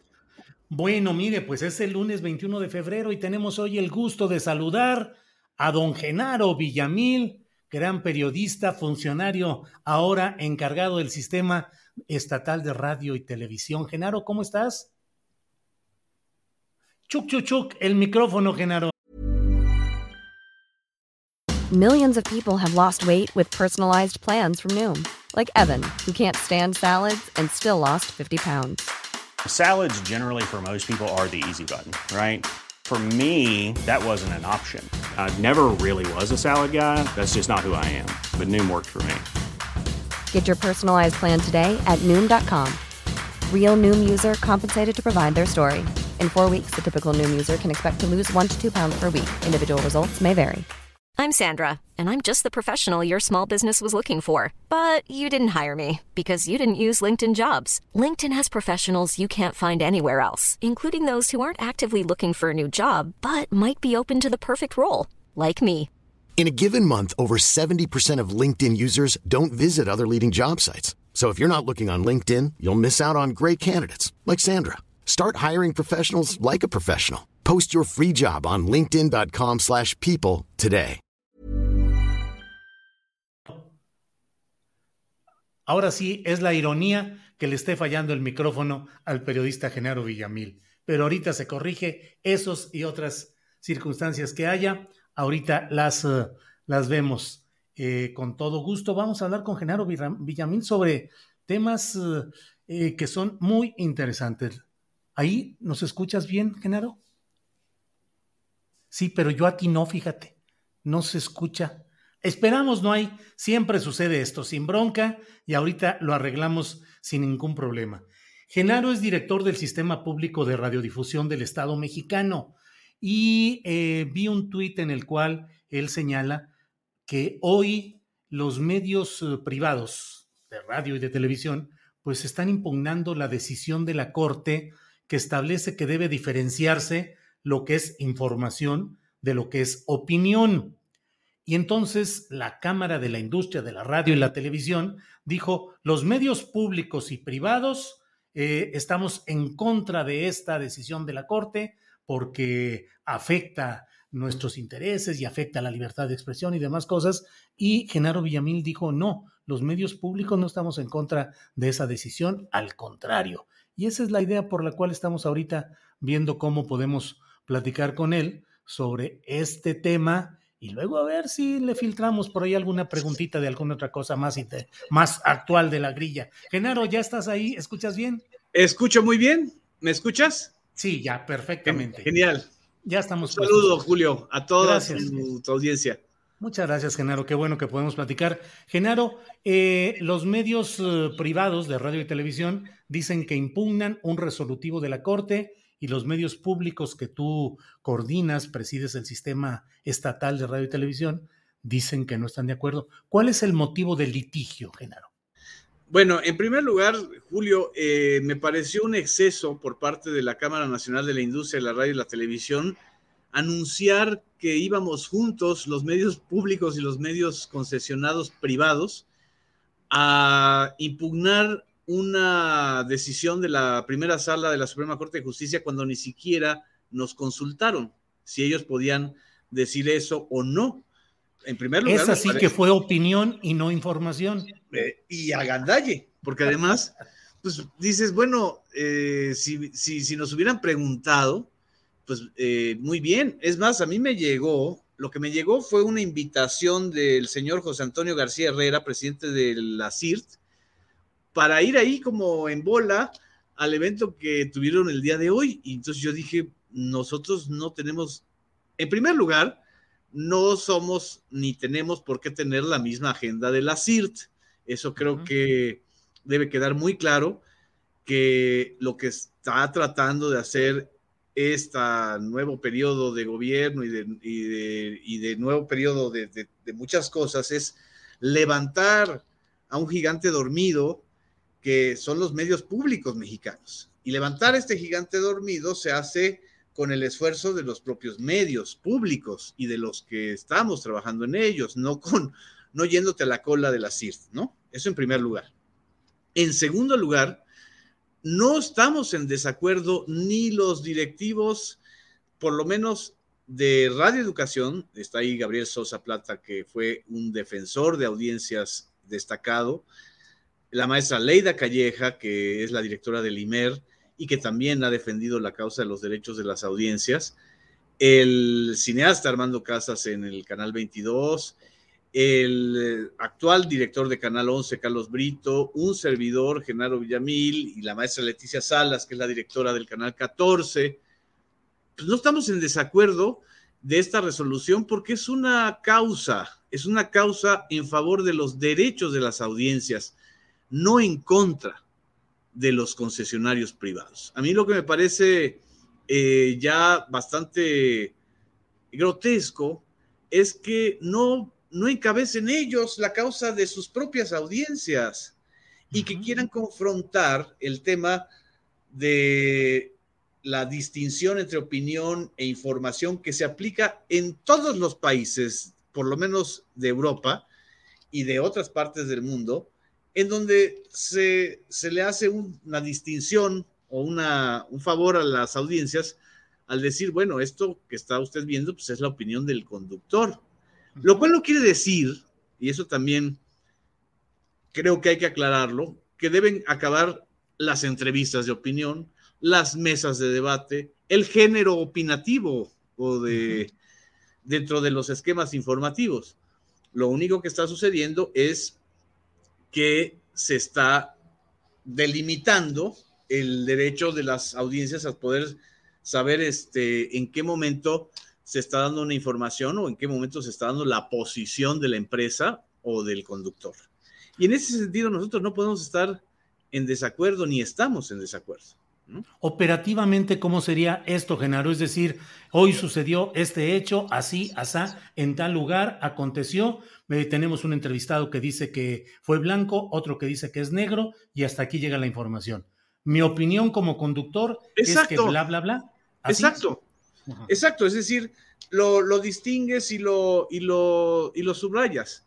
Ahora, veamos el fondo del asunto, Julio. Este litigio de los derechos de las audiencias es otra de las herencias del conflicto del 2006, es decir, de la guerra sucia aquella del 2006, eh, que, que manchó la campaña electoral, la contienda electoral, y si nosotros nos acordamos, en 2007 hubo una reforma eh, electoral y una reforma a la Constitución que generó aquella rebeldía de los conductores ante el Senado cuando acudieron Joaquín López Dóriga, a La Torre, a Patti Chapoy, no sé si nos acordamos de eso. Sí, claro. A decirle al, al Senado, es que nos están limitando la libertad de expresión.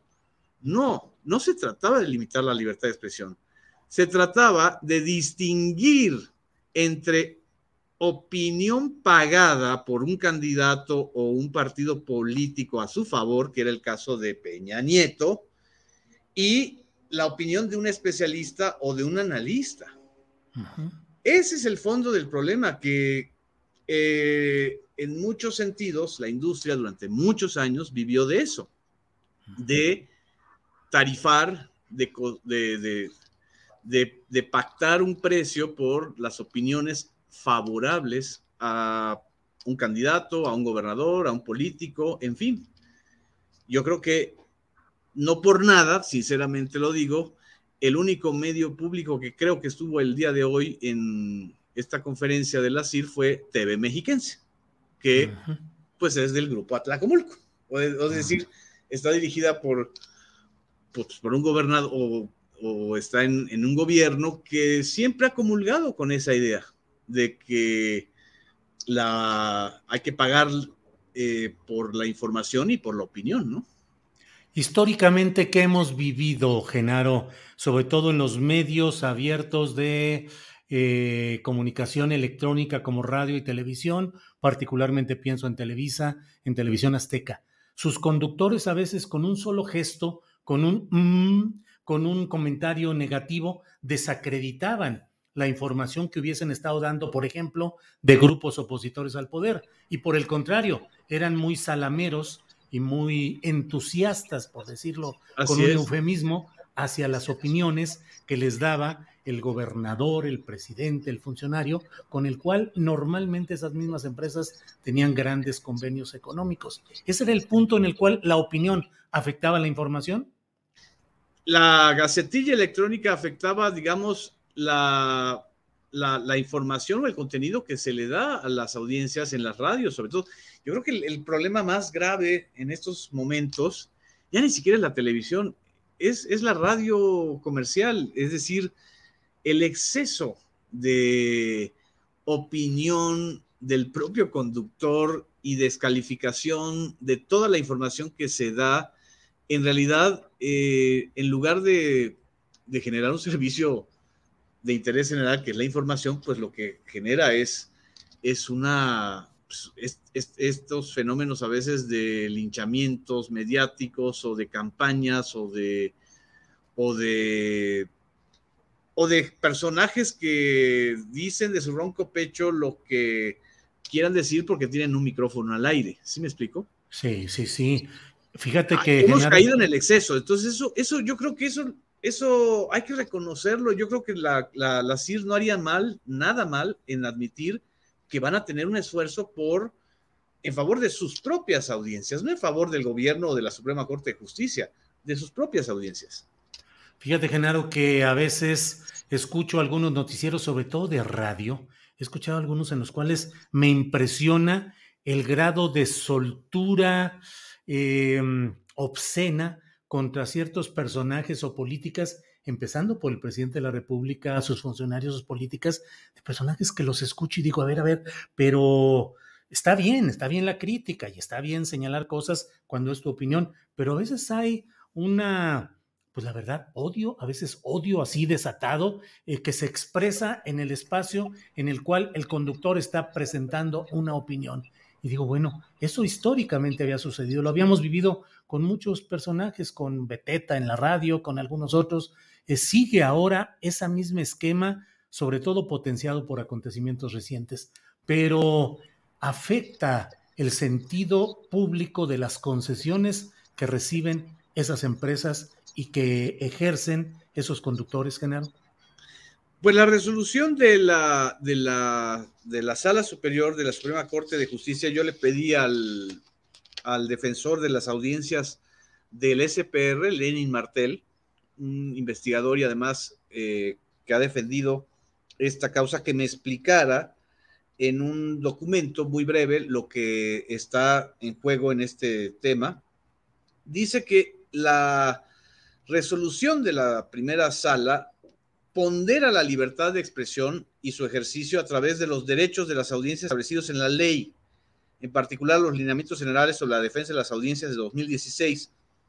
Lo que, lo que ocurre a raíz de esto es que el Instituto Federal de Telecomunicaciones, no el gobierno federal, no la Cámara de Diputados o el Congreso de la Unión, no la Presidencia de la República, la Secretaría de Gobernación o cualquier otra, sino el IFETEL tendrá la facultad de actualizar los lineamientos generales en defensa de las audiencias y los códigos de ética no serán emitidos por los concesionarios de los medios, lo cual evitará sesgos en la redacción y aplicación de los mismos. Esto es lo que les molesta, que se puedan emitir códigos de ética.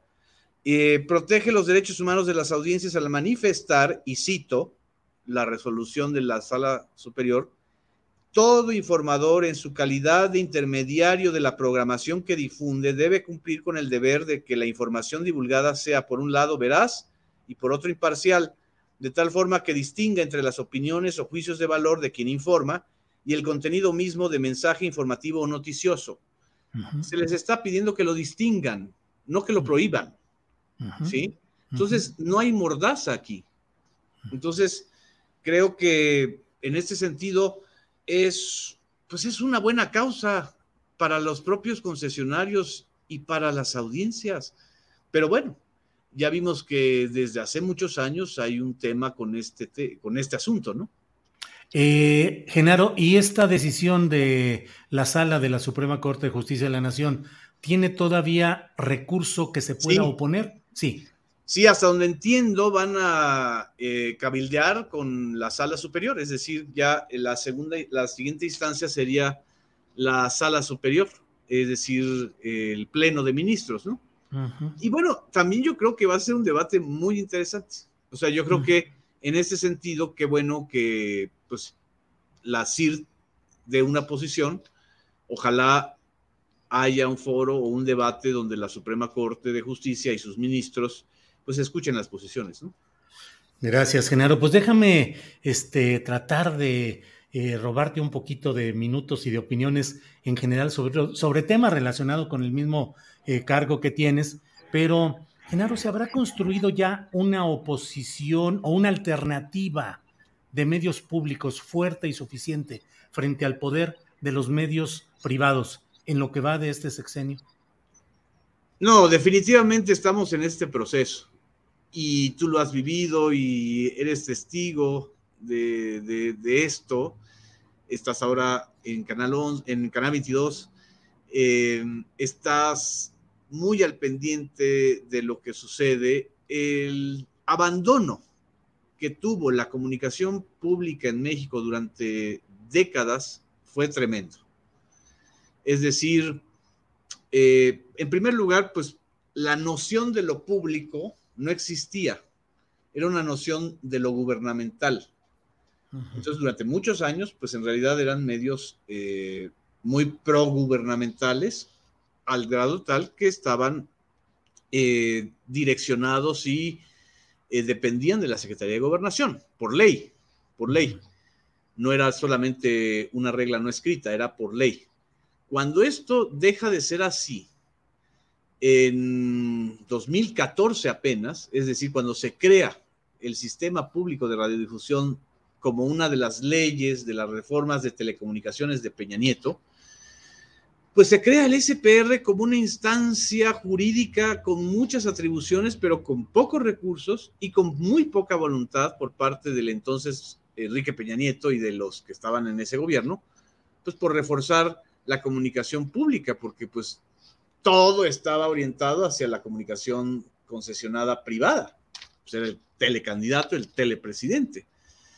Y entonces lo que ha sido el esfuerzo es con esa ley tratar de crear una coordinación y de, ampliar la infraestructura del sistema público de radiodifusión, que yo, yo te lo explico así, es como si tú estás construyendo una carretera o una autopista en donde hay cinco carriles y en esos cinco carriles se van a multiprogramar las señales del 11, del 14, del 22, del canal del, de, o de la plataforma de contenidos de la SEP, que es la DGTV, y llevar hasta, hasta el 70-80% de la población esas señales. En estos, cuando yo recibo el SPR, eh, la señal del 14 se veía en el, o sea, alcanzaba potencialmente el 50% de la población. Ahora ya estamos en 66%. Y el canal 11 también va a aumentar y donde aumente el SPR, pues va a aumentar también las señales multiprogramadas. Falta todavía mejorar el contenido y crear una nueva generación de productores, conductores, periodistas, etcétera, ¿no? Sí. no es fácil. Claro. Eh, Genaro, nada, más como lo dicen, por, por alusiones personales, sí, yo estoy, eh, no es exactamente que esté en el 22, sino que están repitiendo el programa de la Mesa del Más Allá que transmitimos en mi programa de 1 a 3 de la tarde, y, Ah, es a título, y es a título honorario, es decir, no hay ningún pago ni nada por el estilo, y es la reproducción de nuestra Mesa del Más Allá con Horacio Franco, con Ana Francis Moore y con Fernando Rivera Calderón. Pero bueno, solo esa, esa precisión. Y, y Genaro, este, mm, pero no se ha podido, ¿por qué no se ha podido avanzar en la elaboración de figuras, contenidos y programas que tengan un impacto importante en la población, sobre todo frente al impacto que sí tienen todavía los programas de los medios privados? Porque se necesitan recursos, muchos recursos, eh, para poder eh, tener, digamos, el nivel de producción de contenidos, el nivel salarial que se necesita también para pagarle bien a los conductores, conductoras y trabajadores de la información. Yo creo que se les está pagando bien a secas, ojalá y fueran muchos más altos los salarios sin llegar a, los, a lo escandaloso que es el pago a un conductor de noticias o de radio en un medio privado. Frente a un gobierno también que privilegia la austeridad y el no dispendio, porque además venimos de una época en donde se huachicolearon los medios públicos, es decir, habían recursos que se destinaron a la terciarización de producciones que no se dieron, algo de lo que hablamos uy, en el 2019. Frente a esa situación, la prioridad, digamos, presupuestal en estos momentos ha sido la construcción de infraestructura, de una infraestructura que va a quedar para más allá de este sexenio, es decir, la construcción de estas eh, torres de transmisión y de las estaciones de transmisión en, el, en las plazas donde no estaba, es una infraestructura que hacía falta y que hace falta construir cuando, desde que se vendió Imevisión, es decir, desde que en el gobierno de Carlos Salinas de Gortari se vendieron las dos principales cadenas de televisión públicas, que eran el 7 y el 13, no se volvió a construir una infraestructura con la aspiración a tener dos cadenas nacionales. Sí. Entonces, o era eso o era lo otro. Ahora, de que se está eh, construyendo contenidos eh, nuevos y e ideas, digamos, más eh, dis- diferentes, por lo menos a lo que había antes, ahí vamos. No es fácil, no es fácil. Tres años es muy poco tiempo, pero bueno, lo vamos a tener que lograr en cinco años, ¿no? Al menos que Y- es lo que me queda a mí. De, y mientras, sí, Gen- de Genaro, y mientras tanto, pareciera que ahí viene la revancha de los medios privados, como con temas como el de Casa Houston. Y además estás en este debate en donde se estira como chicle, tú lo has dicho, no lo has dicho así, pero lo has dicho muy bien, es decir, un expediente que yo creo que el expediente debería ser de conflicto de interés o es una denuncia de un presunto conflicto de intereses que se les cae, o sea, no por, por más que quieran este, alargar la historia y hasta contar las peripecias de una reportera que está en busca de un inmobiliario, pero no han logrado eh, en todo este paquete que mira, que está ahí Latinus, está Mexicanos contra la Corrupción, está pues también Aristegui Noticias reproduciendo esa información, no han logrado, y bueno, el periódico Reforma, no han logrado, este, digamos, eh, demostrar de manera contundente, como sí lo fue cuando fue el caso de la Casa Blanca, que había un conflicto de interés. ¿no? Entonces, ¿Te decepcionó el tratamiento periodístico de Aristegui a este caso? Yo creo que a las audiencias de Aristegui que están acostumbradas a y que saben el valor y lo importante que fue la Casa Blanca como trabajo periodístico, como reportaje de investigación, como eh, ahora sí que un modelito de cómo hacer una investigación tan compleja, pues evidentemente no hay punto de comparación. En primer lugar, porque no lo hizo el equipo de Carmen. Y en segundo lugar, porque no hay relación. Es decir, esta es una casa rentada. La, Casa Blanca eran tres edificios eh, en donde estaba integrado una sola, un, solo predio, en donde estaba José Armando Hinojosa Cantú, el del grupo IGA, que era públicamente el, constructor preferido de Peñanito desde que era gobernador. Estaba su esposa, Angélica Rivera, eh, actriz de Televisa, Televisa, una empresa que era contratista del gobierno del Estado de México y luego del gobierno federal. ahí clarísimo el conflicto de interés, pero en este caso hay una serie de inferencias que parece más bien como que la parodia de la Casa Blanca, ¿no? Eh, Genaro, te agradezco mucho la oportunidad de platicar en estos minutos. Cierro solo preguntándote, el presidente de la República ha dicho que es importante que se den a conocer los ingresos de periodistas o comunicadores relevantes. Y ha tocado algo que a mí me parece muy interesante, pero no ha sido suficientemente desarrollado. El hecho de las concesiones del Estado mexicano para el ejercicio de eh, radio y televisión abiertas. Es tiempo de revisar a fondo el sentido de, el sentido de servicio social de esas concesiones. Por supuesto, Julio. Yo creo que en esto enlaza con el tema original de la entrevista, que es este, esta disputa de la CIR con la Suprema Corte de Justicia. No podemos olvidar que quienes detentan una concesión pública, ya sea privada o, este, o sea, privada comercial o pública en el caso de los medios públicos, somos entidades de interés general. Eso está en la Constitución. Eso se aprobó en la reforma del 2014. Y como entidades de interés público general, en la medida en que podamos transparentar más nuestros recursos, nuestros ingresos, eh, el mercado laboral va a sanearse.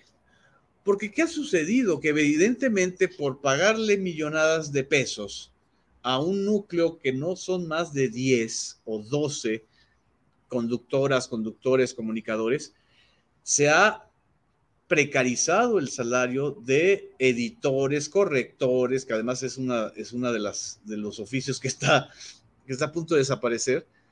Ya nadie, ya nadie busca este, redactores, este, correctores, reporteros, periodistas y conductores. Por supuesto que ese es un debate que debe ser sano y se ha dado en todos los países que quieren tener una relación sana, no entre medios y poder político, entre los medios y sus ciudadanos.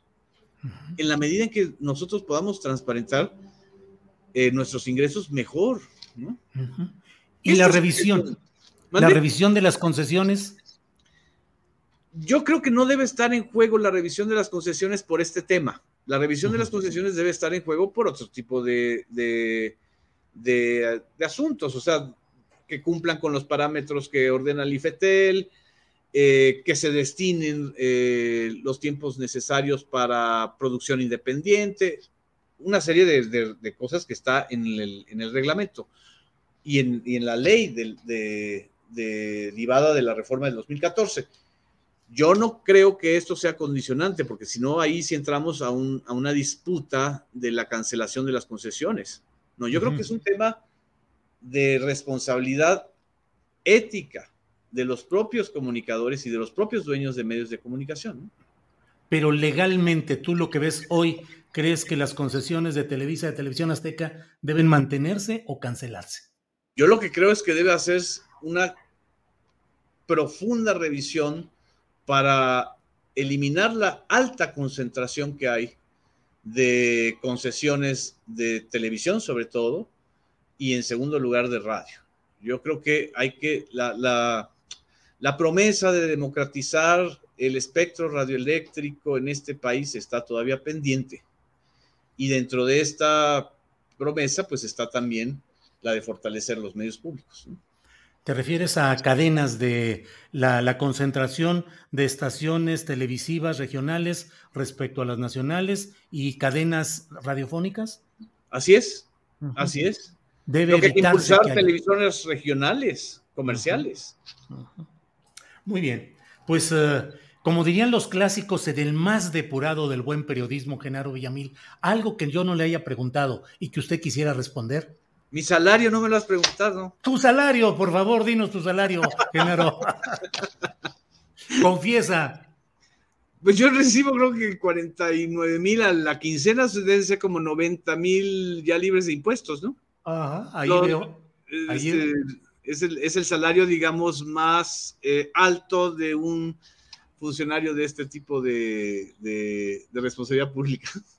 Bueno, pues ahí está el sueldo de, de, Genaro Bellamil, lo que recibe como director de este sistema de radiodifusión del Estado mexicano. Genaro, como siempre, muchas gracias y qué bueno que tuvimos la oportunidad de platicar, Genaro. Muy Un abrazo, Julio. Hay que seguir este debate, yo creo que es interesante. Sí, sí, sí, ahí seguiremos. Gracias, Genaro. Hasta gracias. Luego. Hasta luego, gracias. Bueno, pues ha sido Genaro Villamil, periodista, autor de varios libros importantes, eh, ahora funcionario en el área de la radiodifusión del Estado mexicano. Bueno, es la una de la, son las dos de la tarde, ¿cuál una de la tarde, gelitos? Son las dos de la tarde con 32 minutos, ¿ya qué? Ya tiene hambre, Ángeles, así es que eh, son las dos de la tarde con 32 minutos y ya está lista la mesa de dos de este lunes. Está don Jorge Meléndez, a quien saludo con gusto. Jorge, buenas tardes. Igualmente para ti, Julio, y para Salvador y la audiencia un abrazo y hay que seguir este debate porque el señor Genaro Villamil gana 90 mil pesos y los redactores de Radio Educación ganamos el 10% de él. Hay que seguirlo, es interesante porque nosotros que tenemos 40 años ganamos el 10% de lo que gana él. Bien, sigamos con ese debate, desde luego, Jorge. Don Salvador Frausto, buenas tardes. Hola Julio, hola Jorge, pues me da mucho, mucho gusto estar en este espacio eh, para platicar de los temas políticos que están candentes, ¿no? Sí, sí, sí, está, está calientito. ¿Eh? Salvador, ¿cómo ves este tema? Ayer la señora Caroline Adams dio a conocer eh, documentos que se menciona que muestran que no hay conflicto de interés y que precisan algunos datos. A mí me parece en lo personal que es un paso que añade elementos y datos para el análisis, para la discusión. Pero ¿cómo ves ese tema eh, en específico de lo que han dicho? Y también dejan esbozar la señora Caroline Adams la posibilidad de alguna denuncia contra difamadores. ¿Qué opina Salvador? Sí, bueno, pues el tema, el tema sigue. Ya el viernes en la noche, eh, Mexicanos contra la Corrupción había vuelto a poner sobre la mesa el asunto de la famosa Casa Gris eh, al soltar cierta información, eh, pues sobre todo el lío de cómo fue rentada esa casa por la esposa del hijo del, del presidente. Y pues ahora el fin de semana, Caroline Adams vuelve a poner unos documentos en los que muestra parte del contrato, dice que cumplió con el contrato, que cumplió con el, la cantidad de salario que ella debía tener para poder rentar una casa tan onerosa como, como la casa de Houston. Y bueno, a mí me llaman la atención dos, dos cosas centralmente. Uno, eh, pues eh, el asunto de que se reserva el derecho a hacer una denuncia, una acción legal, una denuncia penal, dado que ella y su esposo, el hijo del presidente, pues son particulares, no son personas que estén trabajando para el gobierno y luego entonces ellos pueden demandar por difamación. Pero el otro elemento interesante es que utilizan eh, nuevamente la palabra montaje. Eh, denuncian un montaje por parte de latinos y de mexicanos contra la corrupción y otros eh, periodistas probablemente que han abonado información a como ellos lo plantean, a, desacreditarlos, ¿no? Entonces, el asunto se está poniendo interesante porque quien denuncia eh, tiene la responsabilidad de demostrar, eh, y en este caso las informaciones eh, de Mexicanos contra la Corrupción y de Latinos siguen sembrando sospechas, siguen sembrando dudas sobre el, cómo fue rentada esa casa, pero no demuestran que haya un conflicto de interés y no demuestran que haya contratos irregulares que vinculen a la esposa del hijo del presidente con, em, eh, con quienes le rentaron la casa o con eh, que tienen contratos con Pemex. Entonces, eh, las dudas y las sospechas siguen ahí, siguen alimentando el debate y por otra parte, la respuesta de Caroline Adams y la respuesta de, del hijo del presidente también no son suficientemente claras, eh, pero ellos alegan que son particulares. Entonces, pues el debate está fuerte. Yo creo que en términos políticos, según, por ejemplo, las encuestas de, eh, eh, este escándalo le estaría costando a la popularidad del presidente más o menos entre 3 y 4 puntos porcentuales. No es, es una caída constante en la popularidad del presidente, eh, si lo consideramos un golpe político, a mí me parece que es un golpe político de eh, los empresarios y los políticos que quieren eh, darle un golpe fuerte al presidente López Obrador en este año de elecciones estatales, han hecho que pierda unos tres o cuatro puntos. ¿Es mucho o es poco? Pues es una caída sostenida. ¿Qué tan duro más va a seguir esto? Pues a mí me parece que en la medida en la que no se demuestre conflicto de interés o algún delito específico, va a ser muy difícil que siga cayendo la popularidad del presidente. Y solo añadiría que sí se requeriría de una explicación más puntual por parte de Caroline Adams y su esposo eh, para aclarar, terminar de aclarar este asunto, Julio.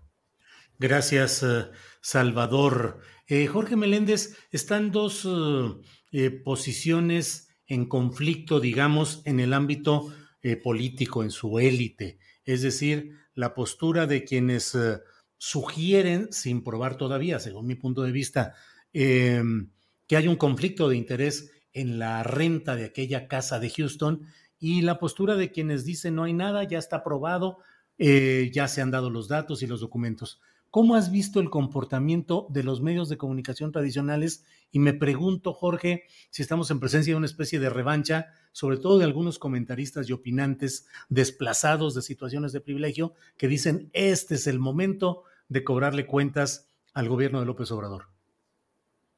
Pues, eh, en primer lugar, coincido con Salvador Fraust. Nos deben explicaciones las dos partes, la que acusa y la que se defiende. Hay todavía una serie de cuestiones que no están muy bien dilucidadas. Pero yo creo que lo que tú señalas es clarísimo, no hay que darle muchas vueltas.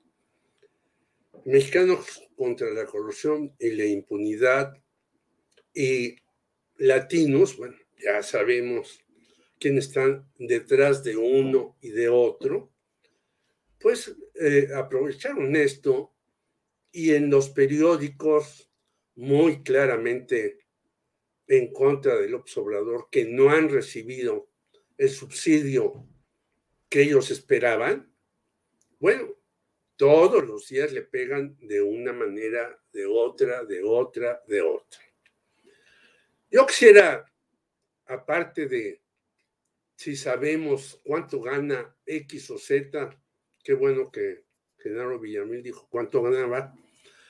Aparte de eso, yo quisiera que en algunos periódicos nos dejaran entrar a sus instalaciones. Yo cuando menos trabajé en uno de ellos, no en el que está cerca del Metro Zapata, sino el que está cerca de Bucareli. Bueno, esos edificios son edificios casi abandonados porque se hicieron en las épocas del el PRI y el PAN contribuyó con ello y había una cantidad de gente trabajando ahí. En una ocasión que pude ir nuevamente a Bucareli, pues vemos pisos vacíos. ¿Por qué? Porque se hicieron imperios eh, empresariales que no pagan lo justo tampoco a los trabajadores, que no les dan a veces seguro social y demás. Yo muchos años de mi vida a pesar de que trabajé en casi todos los periódicos, he trabajado por honorarios profesionales. En la única parte donde he tenido base desde siempre es en Radio Educación. Y es muy común en estos medios, impresos, televisivos, radiofónicos, que no hay ningún respeto al trabajador. Y hay en algunos medios, ahora muy contrarios a la 4T, uno que tiene que ver con las cuestiones de finanzas, donde los directivos ganan entre 900 mil y un millón de pesos y los que le siguen 600, 700 mil y los trabajadores no llegan a ganar más de 6 mil pesos. Es decir, ellos piden que el gobierno sea lo más transparente posible, que indique todas las cosas que ya sabemos que tiene que indicar, pero las empresas son empresas de compadres, como dicen algunos que defienden a esas empresas y atacan al gobierno, porque los compadres son los que ganan mucho, los directivos ganan una barbaridad y nadie sabemos de esas cuestiones. Solamente los que vivimos adentro tenemos idea. En algunos medios impresos, incluso despidieron a todo el personal y lo volvieron a recontratar. En otros le bajaron el salario a la mitad. Y ellos son los que piden transparencia, que el gobierno informe con prontitud. Eh, bueno, ya vimos a la Asamblea eh, Superior de la Federación decir que hay una serie de gastos no comprobables, comprobables por parte del gobierno. Correcto, hay que verlos con precisión. Claro. Eh, hablaba en la mañana el maestro Lorenzo Meyer del caso de un antropólogo que fue sancionado. Pero recordemos el caso de Margarita López Portillo, que metió al bote a Bosco Arochi, a Fernando Majotela, por sus pistolas, diciendo que ellos habían eh, usurpado dinero del gobierno. Entonces, a veces también estas ah, instituciones del gobierno pues tienen que puntualizar y saber con quién estamos. Claro. Que Carlos Velo se hubiera robado dinero, bueno, yo casi me doy un tiro cuando lo supe, porque era un señor llegado del exilio español de una probidad increíble. Entonces, transparentemos todo, adelante, yo no tengo duda de ello. Claro. Bien, gracias, Jorge. Salvador Frausto, eh, ya lo mencionó de pasada eh, Jorge Meléndez, pero bueno, está este reporte, digo, precisamente sobre eso eh, te pido tu opinión, del informe de la Auditoría Superior de la Federación, que como cada año, como sucede cíclicamente, pues presenta irregularidades que normalmente luego van subsanando y bueno, pero está ahí un monto. Me llamó mucho la atención y lo platicaba con Claudia Villegas hace algunos minutos de cómo destacaban Segalmex, dirigida por Ignacio Ovalle, un personaje del pasado echeverrista, señalado en su momento de haber llevado una serie de maniobras muy peculiares, muy reprobables en Diconsa, distribuidora Conasupo, y en Conasupo, con Raúl Salinas de Gortari como el gran jefe del saqueo de la riqueza nacional. Pero, ¿qué opinas, pues? Y el presidente de la República que dice, en este gobierno no hay ladrones. Salvador, por favor.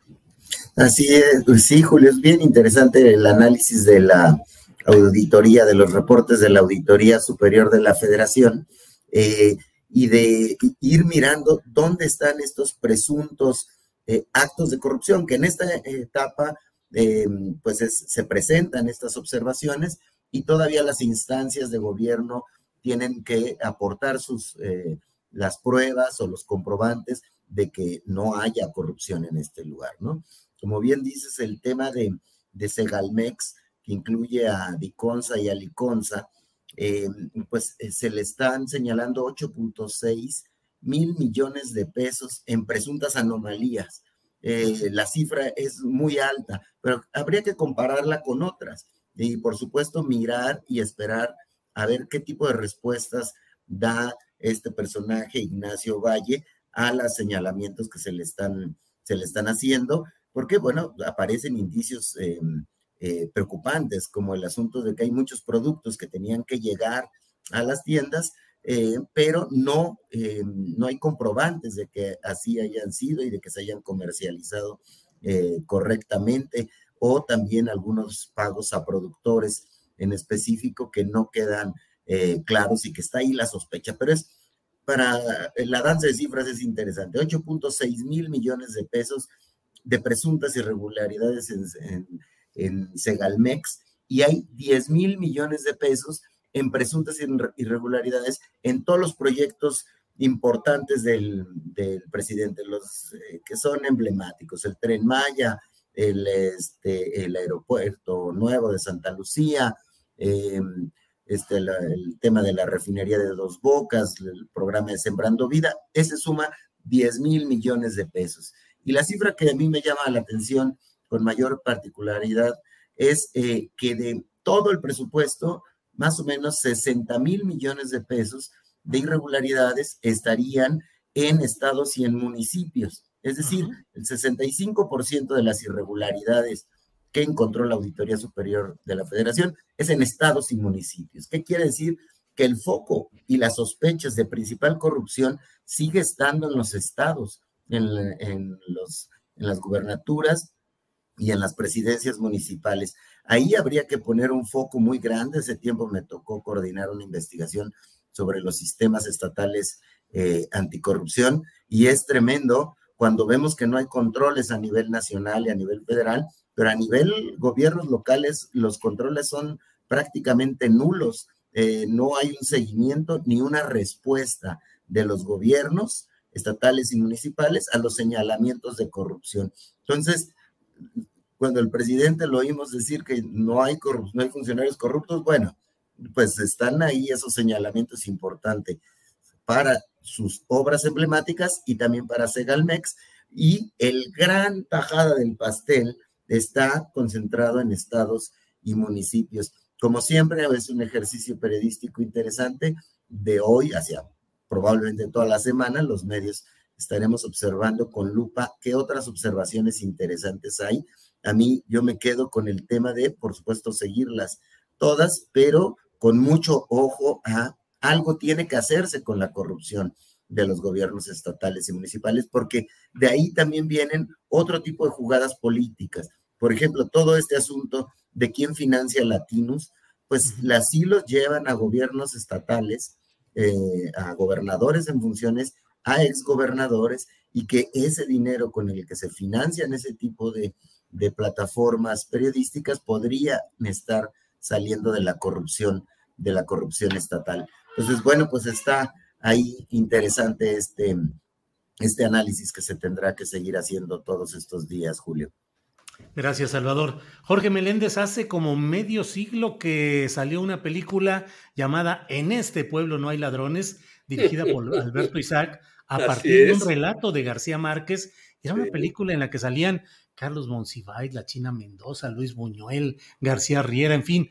Eh, en este pueblo actual, ¿no hay ladrones, Jorge Meléndez? Sí, hay, desde luego, con todo respeto para el señor Andrés Manuel Obrador, no podemos decir que no hay ladrones menos los que tienen el arca abierta. Y en los estados la tienen. ¿Quién nombra en un estado al contralor, al fiscal, al administrativo, al oficial mayor? Pues un solo señor, no hay que darle vueltas. Incluso en estados como el Estado de México, hay que recordar una cosa que es vergonzosa el PRD de entonces y de ahora ha aprobado todos los presupuestos de Arturo Montiel, de Enrique Peña Nieto, de muchos anteriores y de muchos presentes. O sea, que los diputados del Estado de México, pues quién sabe por qué les llegan tan rápidamente al precio, pero ahí están. ¿Y qué eh, posibilita eso?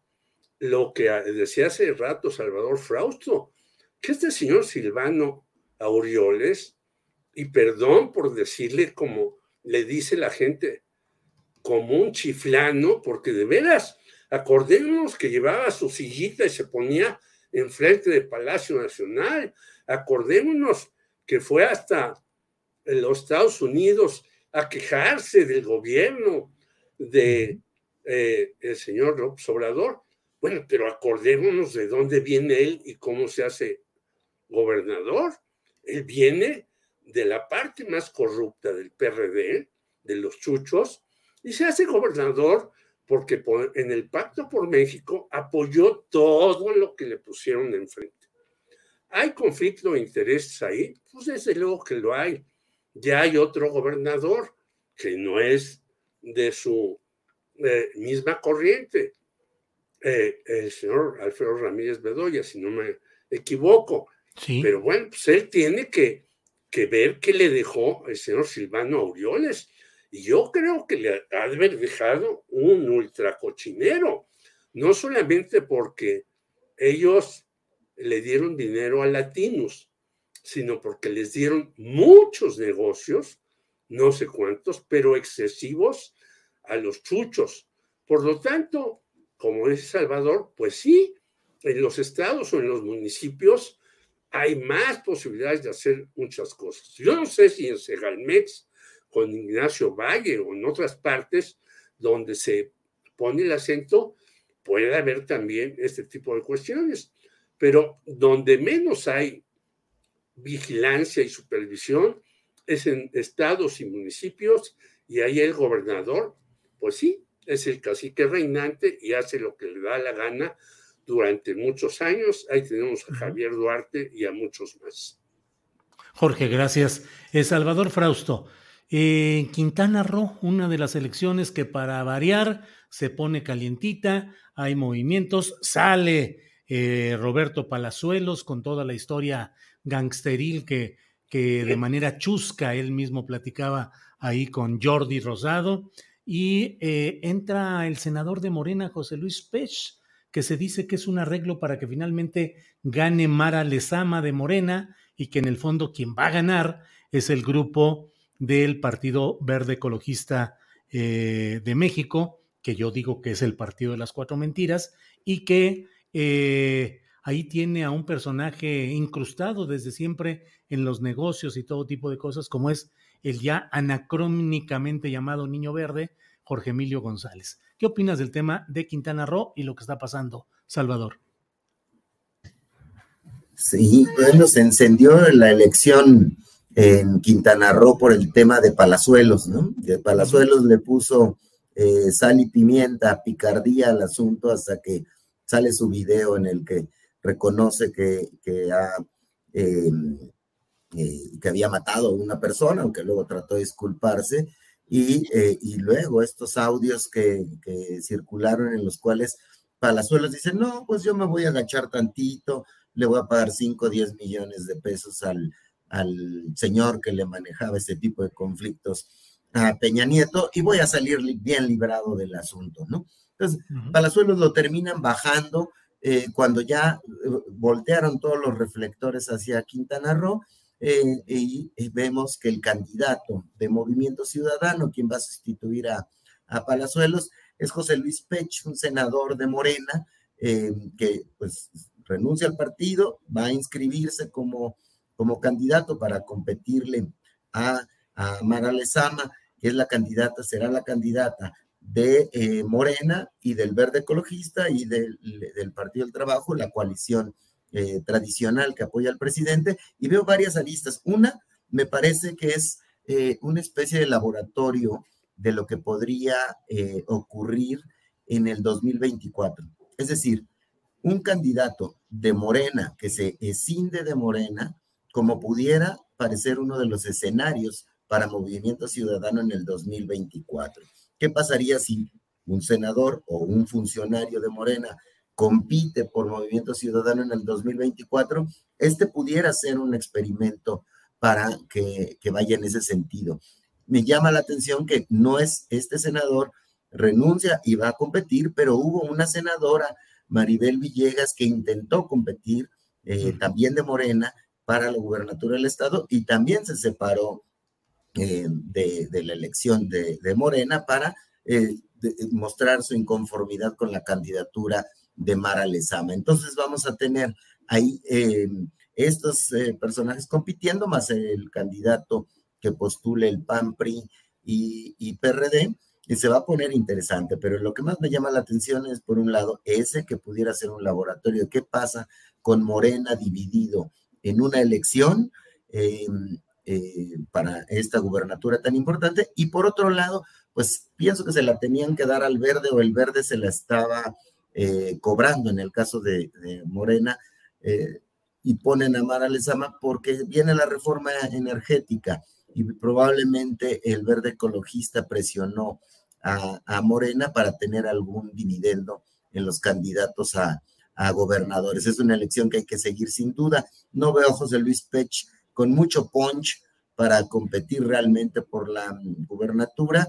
Más bien me parece que va a ser una competencia entre eh, Mara Lezama por la coalición de Morena y sus aliados y el candidato que vaya por el lado del PAN, eh, PRI y PRD, eh, Julio.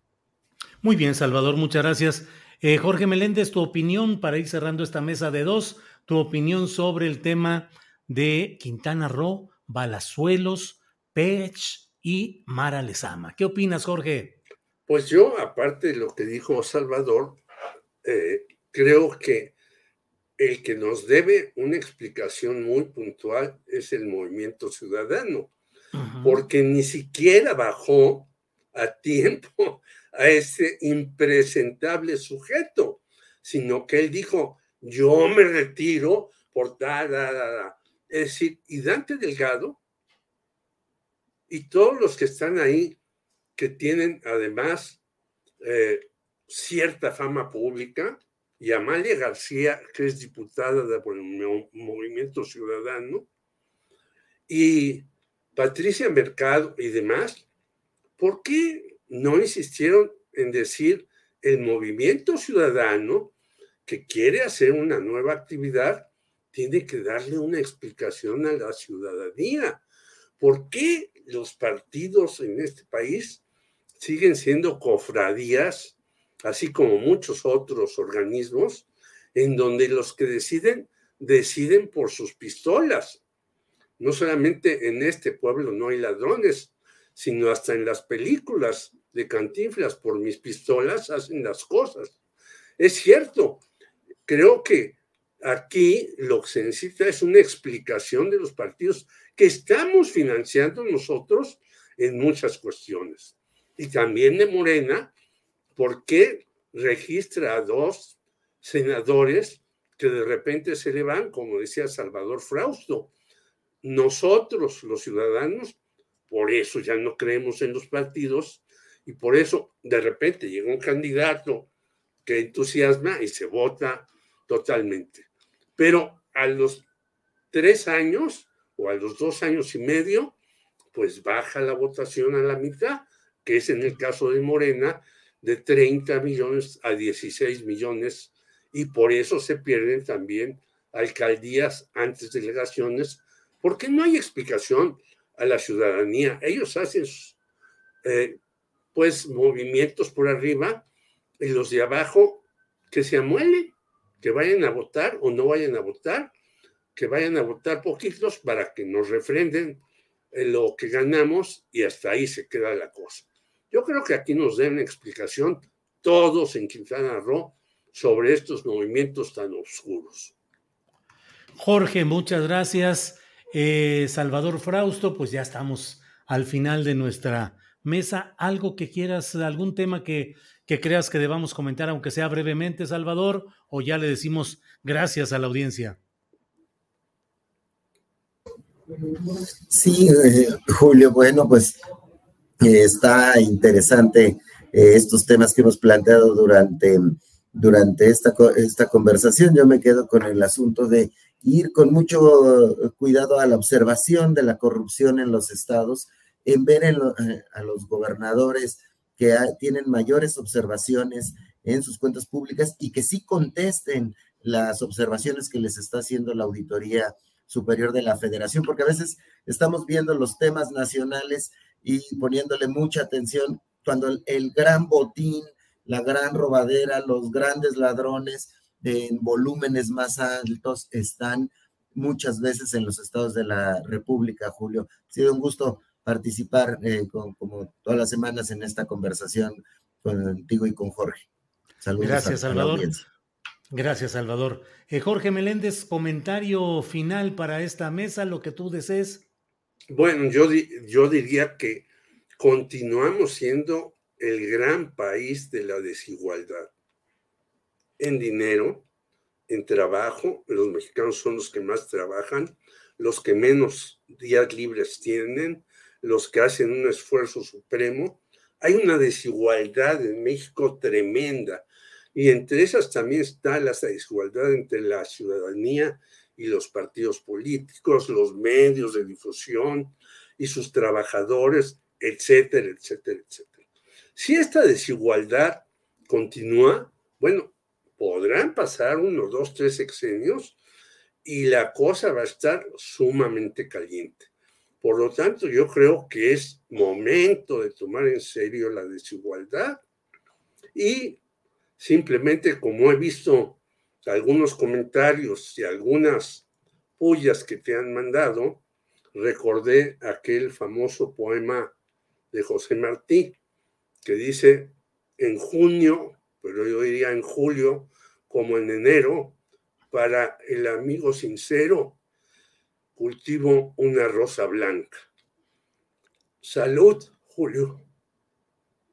Gracias, gracias, Jorge. Muy amable por esa, eh, ese cultivo sincero de la rosa blanca. Gracias, Salvador Frausto. Gracias y buenas tardes. Hasta luego. Hasta luego, Jorge. Gracias a los dos. Hasta luego. Hasta luego. Buenas tardes. Gracias.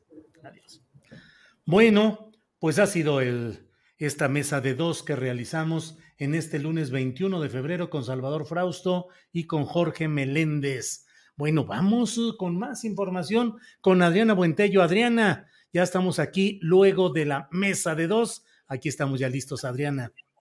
¿Qué dicen? ¿Ya? ¿Ya se acabó? Pues no, todavía tenemos. Eso, eso. todavía tenemos información interesante para analizar el escenario político. Eh, Julio, bueno, por un lado, nos acaban de compartir los eh, colegas del sindicato de Notimex que murió Agustín Rodríguez Fuentes, secretario mm. general del Sindicato de Trabajadores de la Universidad Nacional Autónoma de México. Tenía 45 años como integrante del sindicato de la UNAM desde 1997 al 2022 fue secretario general en esta posición tenía 25 años y falleció lamentablemente a los 71 años de edad como consecuencia eh, derivada de eh, padecer eh, COVID-19. Y Julio, pues también comentar que el senador José Luis Pech el día de hoy, pues presentó su renuncia a Morena. Esto lo dio a conocer a través de una entrevista al diario Milenio pues dijo que no quiere tener fricciones con nadie, que ha tomado esta eh, decisión de participar con Movimiento Ciudadano eh, y que pues tomó obviamente esta decisión por haber, porque Morena designó a Mara Lezama como su candidata. Y también otro movimiento, Julio Rocío Banquels, hoy anunció su salida de la bancada del PRD y su adhesión también a Movimiento Ciudadano. En la conferencia que se dio hace algunas horas estuvieron presentes Dante Delgado, Salomón Chertorivsky y Jorge Álvarez Maínez, además de, por supuesto, la propia Rocío Banqueles. Y pues, de nuevo, eso es para la reacción del Partido de la Revolución Democrática a través de un comunicado, Julio.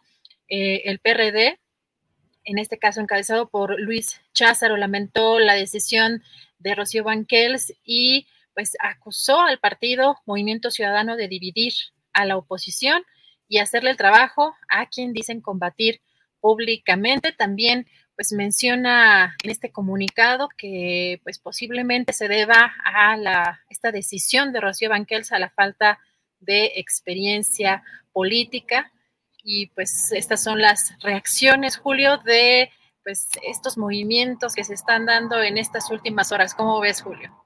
Pues micropolítica, nada, nada que digo, le ayuda a, a Movimiento Ciudadano. El PRD, como siempre hemos dicho, es un fideicomiso en liquidación y simplemente son transferencias de activos que, bueno, pues ahí van moviendo, pero nada que impacte de fondo la política nacional, creo yo, pero bueno, pues ahí está lo que está sucediendo, Adriana.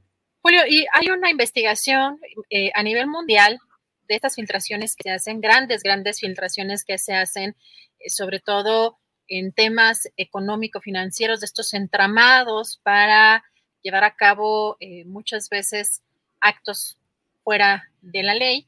Y hay una investigación que hicieron a través de filtraciones algunos periódicos como The New York Times, también em, eh, Der Spiegel, creo que el del periódico alemán, pero estamos retomando el medio The Guardian, eh, que hizo esta investigación a través de una filtración masiva de Credit Suisse, uno de los bancos privados más grandes de todo el mundo, Julio, donde están revelando pues muchas tramas de corrupción, muchas tramas eh, de personajes fuera de la ley eh, con actos sumamente graves que no podemos mencionar por obvias razones, pero que hay muchísimo dinero involucrado.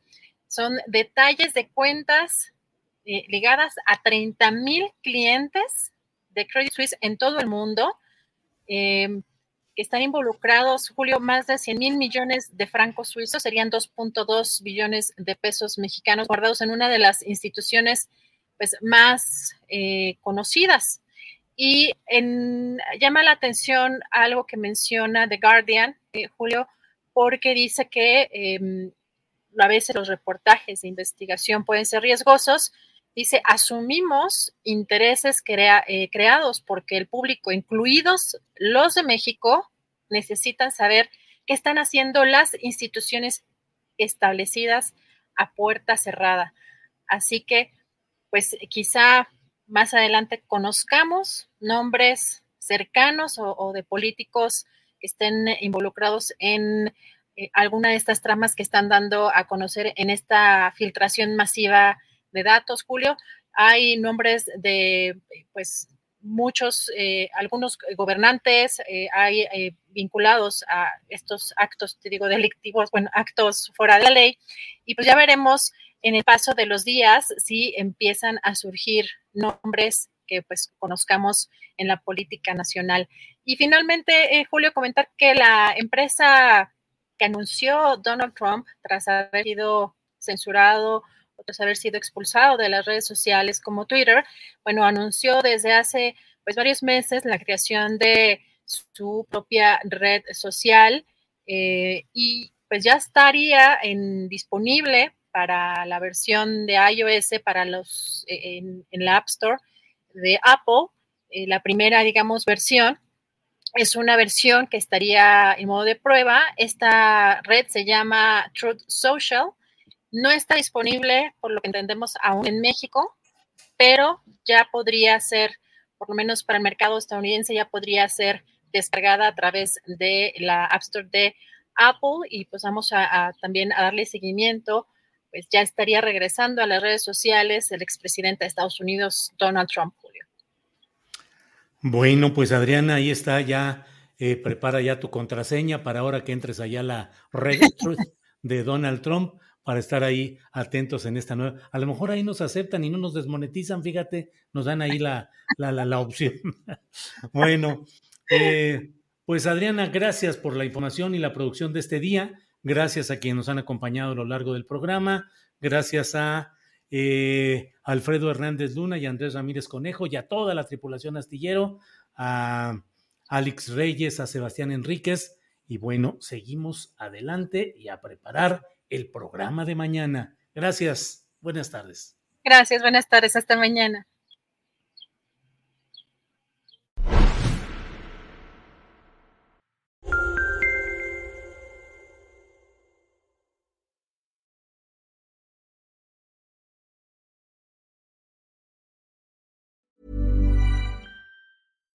Hi, I'm Daniel, founder of Pretty Litter. Cats and cat owners deserve better than any old fashioned litter. That's why I teamed up with scientists and veterinarians to create Pretty Litter. Its innovative crystal formula has superior odor control and weighs up to 80% less than clay litter. Pretty Litter even monitors health by changing colors to help detect early signs of potential illness. It's the world's smartest kitty litter. Go to prettylitter.com and use code ACAST for 20% off your first order and a free cat toy. Terms and conditions apply. See site for details. Want truly hydrated skin? Meet Osea's Body Care Breakthrough Hyaluronic Body Serum. It's clinically proven to increase hydration by 161%. It's lightweight, fast absorbing, and delivers 24 hours of hydration for silky smooth skin without any sticky afterfeel. Treat your skin to clean, vegan skincare from Osea. Get 10% off your first order with code SUMMER at OseaMalibu.com. That's O S E A Malibu.com code SUMMER. Para que te enteres del próximo noticiero, suscríbete y dale follow en Apple, Spotify, Amazon Music, Google o donde sea que escuches podcast. Te invitamos a visitar nuestra página julioastillero.com.